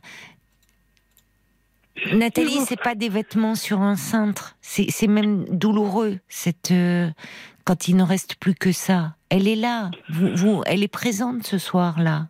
Elle est, elle est, Ah oui. elle vous accompagne en fait. Vous savez, les gens qu'on aime, c'est comme il y a des personnes, vous savez, on n'est pas obligé d'aller euh, les voir au cimetière, les gens qu'on a perdus, qu'on aime, et ils nous accompagnent en fait, ils sont avec nous. Elle est avec vous, Nathalie, et même elle est, elle est, elle est encore presque trop avec vous. C'est ça la difficulté, c'est de un moment pouvoir euh, que- qu'elle pèse pas trop lourd sur vous. Malheureusement, vous voyez, parce qu'il faut bien que vous continuiez à vivre. Donc, euh, ne vous tout. imposez rien, Alain. C'est pas, L'entre- L'entreprise, avec elle que je l'ai faite. C'est grâce à elle. Elle s'est tellement investie. Et, et puis, c'est- Est-ce que vous pourriez pas être un peu accompagné pour euh, parler de tout ça comme vous le faites avec moi? Vous dites ça fait des mois que vous songez à m'appeler et euh, et que vous repoussez. C'est- je, je repousse, oui, parce que je. Ça serait bien Euh. que vous puissiez en parler d'elle, parler de Nathalie dans un endroit un peu déposer ce chagrin pour qu'il ne pour qu'il ne vous empêche pas, enfin qu'il vous oppresse Ah, pas tant. Il y a. je- enfin, c'est- dur à supporter. Enfin, c'est pas ça, je peux pas dire que c'est dur, parce que c'est- c'est. Et c'est. C'est lourd, c'est. Je sais pas comment l'expliquer, mais j'en ai. Je sens qu'il faut que ça sorte, tout ça. Voilà, c'est ce que j'allais vous dire. Oui, vous avez aussi, il faut que, comme vous dites, il faut que ça sorte. Parce que sinon, ça, ça pèse sur le cœur et, et ça vous empêche un peu de vivre. Puis, là, je- j'ai l'impression que je j'arrive pas à avancer, je Si. ne pas me donner à fond dans mon travail, euh, Hmm. j'arrive pas à faire autre chose. Oui, euh, je- bah, vous savez, soyez indulgent avec vous-même. Le travail, c'est un refuge. Vous vous donnez à fond pendant que vous travaillez, au moins vous êtes dans cette énergie-là. Ce qui est compliqué, c'est effectivement quand euh, vous vous retrouvez seul avec vous-même et, et vous le dites, il faut que ça sorte. À un moment, le chagrin, euh, un- il nous, il nous empêche de vivre s'il peut pas s'exprimer. Alors certains les- le couchent avec des mots sur le papier. euh, tout le monde n'est pas doué pour l'écriture, c'est pas simple. C'est et vous pouvez euh, être accompagné. Vous écrivez, Ouais, oui. Dans mon camion le soir, j'écris des feuilles, c'est bien, euh, des, c'est bien. des petits mots. euh, Parlez-en aussi. Voyez, euh, vous pouvez trouver aussi euh, un thérapeute qui va vous accompagner. Pouvoir pleurer, mettre des mots, parler, le- parler de ce que vous traversez. Tout à fait, je, vais, je vais aller voir. Il y a, beaucoup de d'auditeurs qui, euh, à l'instar de Bob le timide, qui dit plein de courage. Alain, on, on est avec vous, on vous écoute et Nathalie, elle est présente aussi à vos côtés ce soir quand vous nous parlez d'elle. Euh, euh, Il y a Evelyne de Lisieux qui dit très émue par votre témoignage. On a envie de vous réconforter, de vous envoyer plein de courage. Euh, parler aide à surmonter. Il y a l'homme au camélia qui dit peut-être la lecture euh, du livre de Marie de Henzel, La mort intime, qui peut aider à affronter un, deuil. Beaucoup de livres d'ailleurs de Marie de Henzel. Elle met des mots comme ça qui sont un peu comme des baumes sur, euh, sur nos peines. Prenez soin de vous, songez à travers des lectures, des livres et donnez-vous du temps. Ne vous imposez rien, Alain. Je vous embrasse et puis si un soir vous éprouvez à nouveau le besoin de parler, de faire sortir ce trop-plein, on est là, à vos côtés. Merci Caroline de m'avoir écouté. Merci aux auditeurs aussi. Au revoir, Alain. Jusqu'à minuit 30, Parlons-nous. Caroline Dublanche sur RTL. Nous sommes à vos côtés et en direct, bien sûr, pendant une demi-heure encore. Vous pouvez joindre euh, le standard de Parlons-nous au 09 69 39 10 11. Et vous êtes nombreux à appeler pour dire que ben, Alain vous a bouleversé par euh, son chagrin. Et je reçois un petit SMS de quelqu'un qui dit ému aussi et pas de mots. C'est si difficile ce que vit Alain. Quoi dire? Écouter, surtout entendre euh, cette peine, ce chagrin, se dire qu'il faut qu'il se donne du temps pour euh, euh, aller mieux, pour partager peut-être sa douleur, parce qu'on ne sait pas toujours avec qui le faire. Alain nous parlait de ses amis qui avaient déserté. Alors il y a aussi des réactions à ce sujet. Il y a Brigitte qui dit oui, souvent face au deuil, on peut se sentir gêné, maladroit, peut devenir absent, comme pour un divorce. Les amis pensent à vous, mais ils ne savent pas comment faire, ils ne peuvent pas faire autrement. Euh, Il y a, y a quelqu'un qui dit tellement fort le témoignage d'Alain, c'est si difficile. Et face à un décès, il y a tant de maladresse. On imagine, on essaie de se mettre à la place de l'autre, on n'y arrive pas, on se dit que c'est pas approprié d'inviter, que c'est pas normal de proposer quelque chose. Et comme si au fond euh, on hésitait à, vivre encore des moments de bête de, de plaisir, de douceur, de partage, et comme si on se dit on va étaler notre notre plaisir à être ensemble, notre bonheur, mais c'est vrai qu'on imagine beaucoup de choses et qu'on peut jamais être à la place de l'autre et que en tout cas, c'est important de le proposer et que forcément, euh, euh, Alain le disait, lui-même est arrivé, c'est pas toujours senti à sa place, mais parfois on a besoin juste de, de présence, de chaleur et, et de vie aussi. Pas oublier que la vie est là. Quand Alain nous disait qu'il allait faire le marché, euh, que cette dame finalement, que cette dame qui à qui Alain plaît beaucoup, finalement, on ne sait pas comment peut évoluer cette relation. Pour le moment, Alain n'est pas prêt, mais qui sait? En tout cas, elle, par l'attention qu'elle lui porte, par la, tendresse qu'elle lui offre, elle lui permet aussi un peu de se réchauffer et de revenir à la vie doucement. Paul, des réactions aussi sur le deuil, hein, qui, on se sent tous euh, concernés. Oui, il y a de nombreux soutiens comme Ayette, Faiza, Rosa aussi, tiens, qui dit cette nuit je conduis mon camion en écoutant Alain et je suis inondé de tristesse. Euh, Maggie, écrit sur la mort, le deuil euh, font peur aux gens. Ça m'est arrivé quand mon mari est décédé. Avec le recul, je me rends compte que les gens qui nous entouraient précédemment ne savent pas quoi dire, alors ils fuient. On finit par s'y faire, par accepter leur comportement, je veux dire. Certes, ça prend du temps. Il y a Claire qui ajoute, ils ont peur qu'on s'épanche, alors que l'on a juste besoin d'être dans la vraie vie, dans l'énergie, et on doit faire aussi finalement le deuil des relations d'avant. En plus, Euh, Caroline dit, Alain, c'est terrible, le malheur qui vous frappe. Nathalie continue de vous animer, le temps fera son travail, et vous referez surface. Agissez en associant Nathalie, elle sera toujours sur vos pas. Bon courage, Christian qui est particulièrement ému puisque son épouse est décédée un dimanche d'un arrêt du cœur à 52 ans. Ouais. Elle s'appelait Nathalie aussi. On est envahi par la souffrance, la solitude, l'abandon. Moi, j'ai décidé de déménager en province quand c'est arrivé. Recevez mes pensées et mon soutien, écrit Christian. Et puis, Le valet de cœur. Euh, mon ami, le manque et la souffrance qui sont les vôtres sont le miroir de l'amour que vous aviez et avez encore pour votre compagne. Cela ne calmera pas votre douleur, mais vous êtes malgré tout riche de cela. Certains deuils ont besoin de temps pour s'apaiser. Ne prenez pas ombrage de l'attitude de vos proches. Le décès est si délicat à aborder. Accordez-vous le meilleur des soins, c'est-à-dire le temps. Vous voyez qu'il y a des choses à dire et merci à vous euh, à travers vos messages euh, de partager cette émotion et puis euh, finalement euh, toute euh, cette tendresse, cette humanité que vous exprimez euh, aussi dans ces messages de consolation.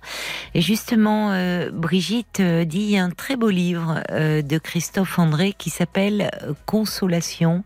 Elle dit un livre très fin, très humain et n'oublions pas que nous avons tous un immense besoin de consolation Euh, et que parfois euh, il s'agit pas, vous savez, euh, il n'y a pas beaucoup disent mais quoi dire, que dire?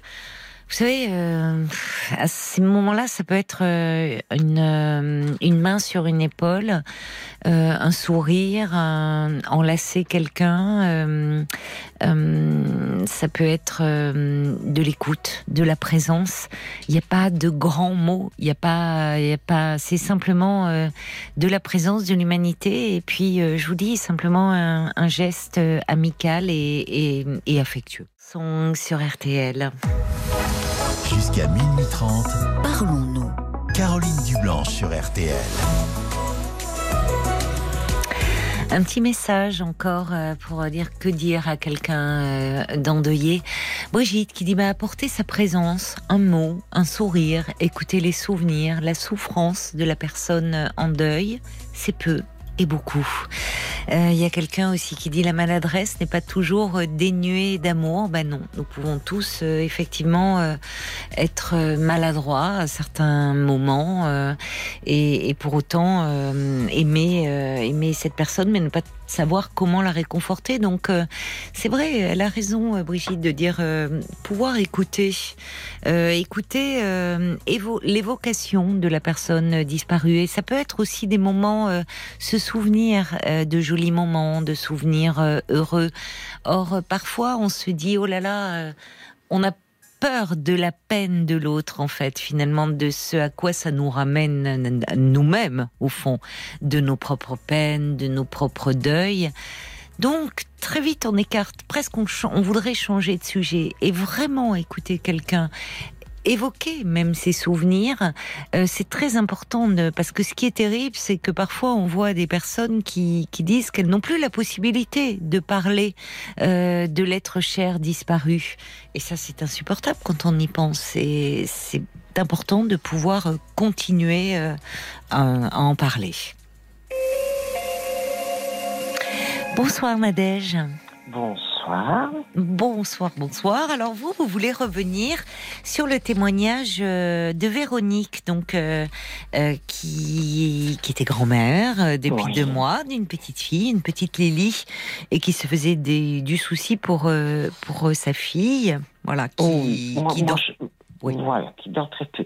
Moi, je, moi, je voulais, la- je voulais rassurer autant la maman que la mamie, parce que nous avons eu, j'ai la chance d'avoir huit petits enfants. huit petits enfants. Oui. Oh là là, vous avez combien d'enfants? J'ai trois enfants. Trois enfants huit petits enfants. Ah, bah, dites-moi. L'aîné a 20 ans. D'accord, d'accord. Bah, c'est bien. Vous allez pouvoir nous faire profiter de votre expérience. Voilà. Et j'en ai 83 dans mon travail. 83 enfants dans votre travail? Oh oui, je suis dans un internat de jeunes filles. C'est pas vrai. Donc là, vous travaillez en ce moment? Oui, je suis dans mon temps de pause. Ah, donc vous, alors euh, vous veillez sur euh, la nuit de, de ces jeunes Voilà, filles. Elles ont quel âge? Eh bien, elles ont entre 11 ans et 18 ans. Ah, dans un internat. D'accord, d'accord. Donc vous, Un vous veillez. C'est vrai, vous aimez beaucoup votre Ah, métier? ça fait 21 ans que je le fais, mon métier. Oui, donc vous les nuits, autant d'amour. les nuits blanches, vous connaissez. Alors, c'est pas vraiment des nuits blanches, parce qu'on a quand même nos petits quartiers où on peut dormir quelques heures. Oui, en général, a voilà. dorment bien, vos pensionnaires, a- Oui. quand tout va bien, il n'y a pas de Oui, souci. quand tout va bien, c'est Oui. impeccable. Mais il y a peut-être euh, certaines, euh, il faut les, les réconforter un peu, elles sont plus. à- Ah, beaucoup, Oui. oui, oui, il y a beaucoup. Il y a beaucoup de, de, de souffrance. euh, Mais parce que c'est, elle, c'est pas. un- jeunes aujourd'hui. Oui, mais c'est un internat euh, parce que c'est des jeunes filles qui sont éloignées de leur famille pour faire leurs études ou c'est parce que c'est des jeunes filles qui ont été placées. euh, Non, non, c'est un internat parce qu'elles sont éloignées de leurs parents. Leurs D'accord. parents, leurs parents ont, ont, ont très belle carrière pour la plupart. Et c'est un peu la facilité de mettre les enfants en internat pour pouvoir leur donner une très bonne éducation. D'accord, d'accord. Bon, bon, bon. Donc alors vous veillez Je veille, voilà. la nuit sur ces, sur ces petites âmes. Et vous vouliez nous parler de. Alors moi, je voulais vous parler de mon petit Maxime, hein, de mes petits-fils, Oui. qui est né très, très, qui est, qui est, qui est né grand prématuré. À combien euh, qui avait de des mois? problèmes digestifs euh, insupportables et qui pendant des semaines, des semaines et des semaines ne dormait pas et pleurait à longueur de journée et de nuit. Oui, alors en plus, euh, il y a les parents, il y a une, une inquiétude démultipliée avec un petit prématuré Voilà. ou un grand Il prématuré. a un grand prématuré, il a fait une jaunisse terrible. On nous a même parlé pendant un temps de mucoviscidose. Enfin, Ah on oui. a, il a fallu envisager, on a tout envisagé, on a tout vu. Et puis, euh, et puis un jour, mon fils et ma belle-fille, n'y tenant plus, euh, ne supportaient plus d'entendre ce bébé pleurer, sont venus à la maison. On habitait à ce temps-là à plus de 40 km de chez eux. Mhm. Ils ont plié bagages, ils sont venus à la maison avec le petit bout, en disant papa, maman, aidez-nous, on n'en peut plus. Oui. Alors qu'est-ce qu'ils attendaient de vous? C'est bien qu'ils euh, eh viennent comme ça. de nous Oui. de, de savoir si on trouvait une solution, s'il y avait quelque chose pour, pour aider ce petit bonhomme à dormir, qui était Mm. tout fragile, tout mince. Et la solution, on l'a trouvée parce que Papy Mamie était très calme. Et en il fait, était très calme avec vous il était très calme avec nous, parce Oui. que nous étions très calmes. Et, et en fait, il arrivait à dormir sur le ventre de son grand-père. Ah oui. Mais là, il a réussi à dormir 7 heures. Ben, et alors, et le grand-père, lui, il a pas dû dormir. C'était la bouger, hein. respiration euh, ah ouais, ouais. Il de son grand-père. il était coincé dans son fauteuil, il pouvait pas bouger. Ah 7 bon heures qu'il a dormi là. 7 heures sur le ventre. Il a un ventre rebondi, le grand-père. Voilà, voilà. Qui, sa respiration se soulevait et berçait le bébé. Et voilà, ça a bercé Ah le bébé. oui. Ah, Et quand mamie donnait le biberon, oui. ma mamie donnait biberon, elle mettait deux heures s'il fallait. Hmm. Mais il prenait son biberon. Et c'est ça, les grands-parents, ils ont du temps. Bien que vous êtes une mamie, Oui. euh, vous avez été mamie et, très sûr, active puisque vous travaillez. Bien Toujours. sûr, et, et papy est actif aussi, puisqu'il avait son entreprise en ce temps-là. Mais on a tout mis au. On, on a tout posé, on a posé nos bagages, on a dit Oui. Ben, nos enfants ont besoin de nous, on est là. Ah oui, c'est formidable quand on a la chance euh, Voilà. d'avoir euh, des des, Et- des et je parents qui que- aiment les enfants de de leurs enfants, quoi, sans Ben, bien condition. Mm. Et, ce- ce- et cette mamie a tellement peur pour sa fille et son, son Oui, petit bouchon bah oui. qu'elle m'a fait mal au cœur. quoi. Ben, elle appelait d'ailleurs, euh, euh, oui, elle appelait en fait, c'était une mamie et une maman qui appelaient. Voilà. Parce que euh, elle nous disait bien, elle a peur pour sa fille, ce qu'on Mais comprend d'ailleurs. Bien sûr. Mais je, pense qu'il faut, il faut que sa fille, comme vous le disiez, il faudrait que sa fille se fasse aider. Oui, Il faudrait déjà au premier abord qu'elle puisse elle-même arriver à dormir et à Mais se voilà. poser. mais et oui. son petit bonhomme ressentirait beaucoup moins sa détresse. oui. Et oui, parce que quand je suis d'accord avec vous, quand Véronique nous disait qu'elle ne veut même pas lui laisser faire la sieste parce qu'elle dit c'est pas bien si je dors. Quand... Mais si, en fait, si, il faut savoir. Mais euh, il faut. il Mais c'est impéra- impératif de Mais dormir. bien sûr. Mais bien sûr. Et nous, quand, euh, quand on avait Maxime, on a dit aux parents, vous allez dormir, on les était à la maison, ils dormaient à la maison, et nous, on s'occupe du bébé, vous vous en occupez. Alors en fait, donc vous avez, euh, vous, vous- donc euh, les parents sont revenus. C'était votre euh, votre fille ou votre fils?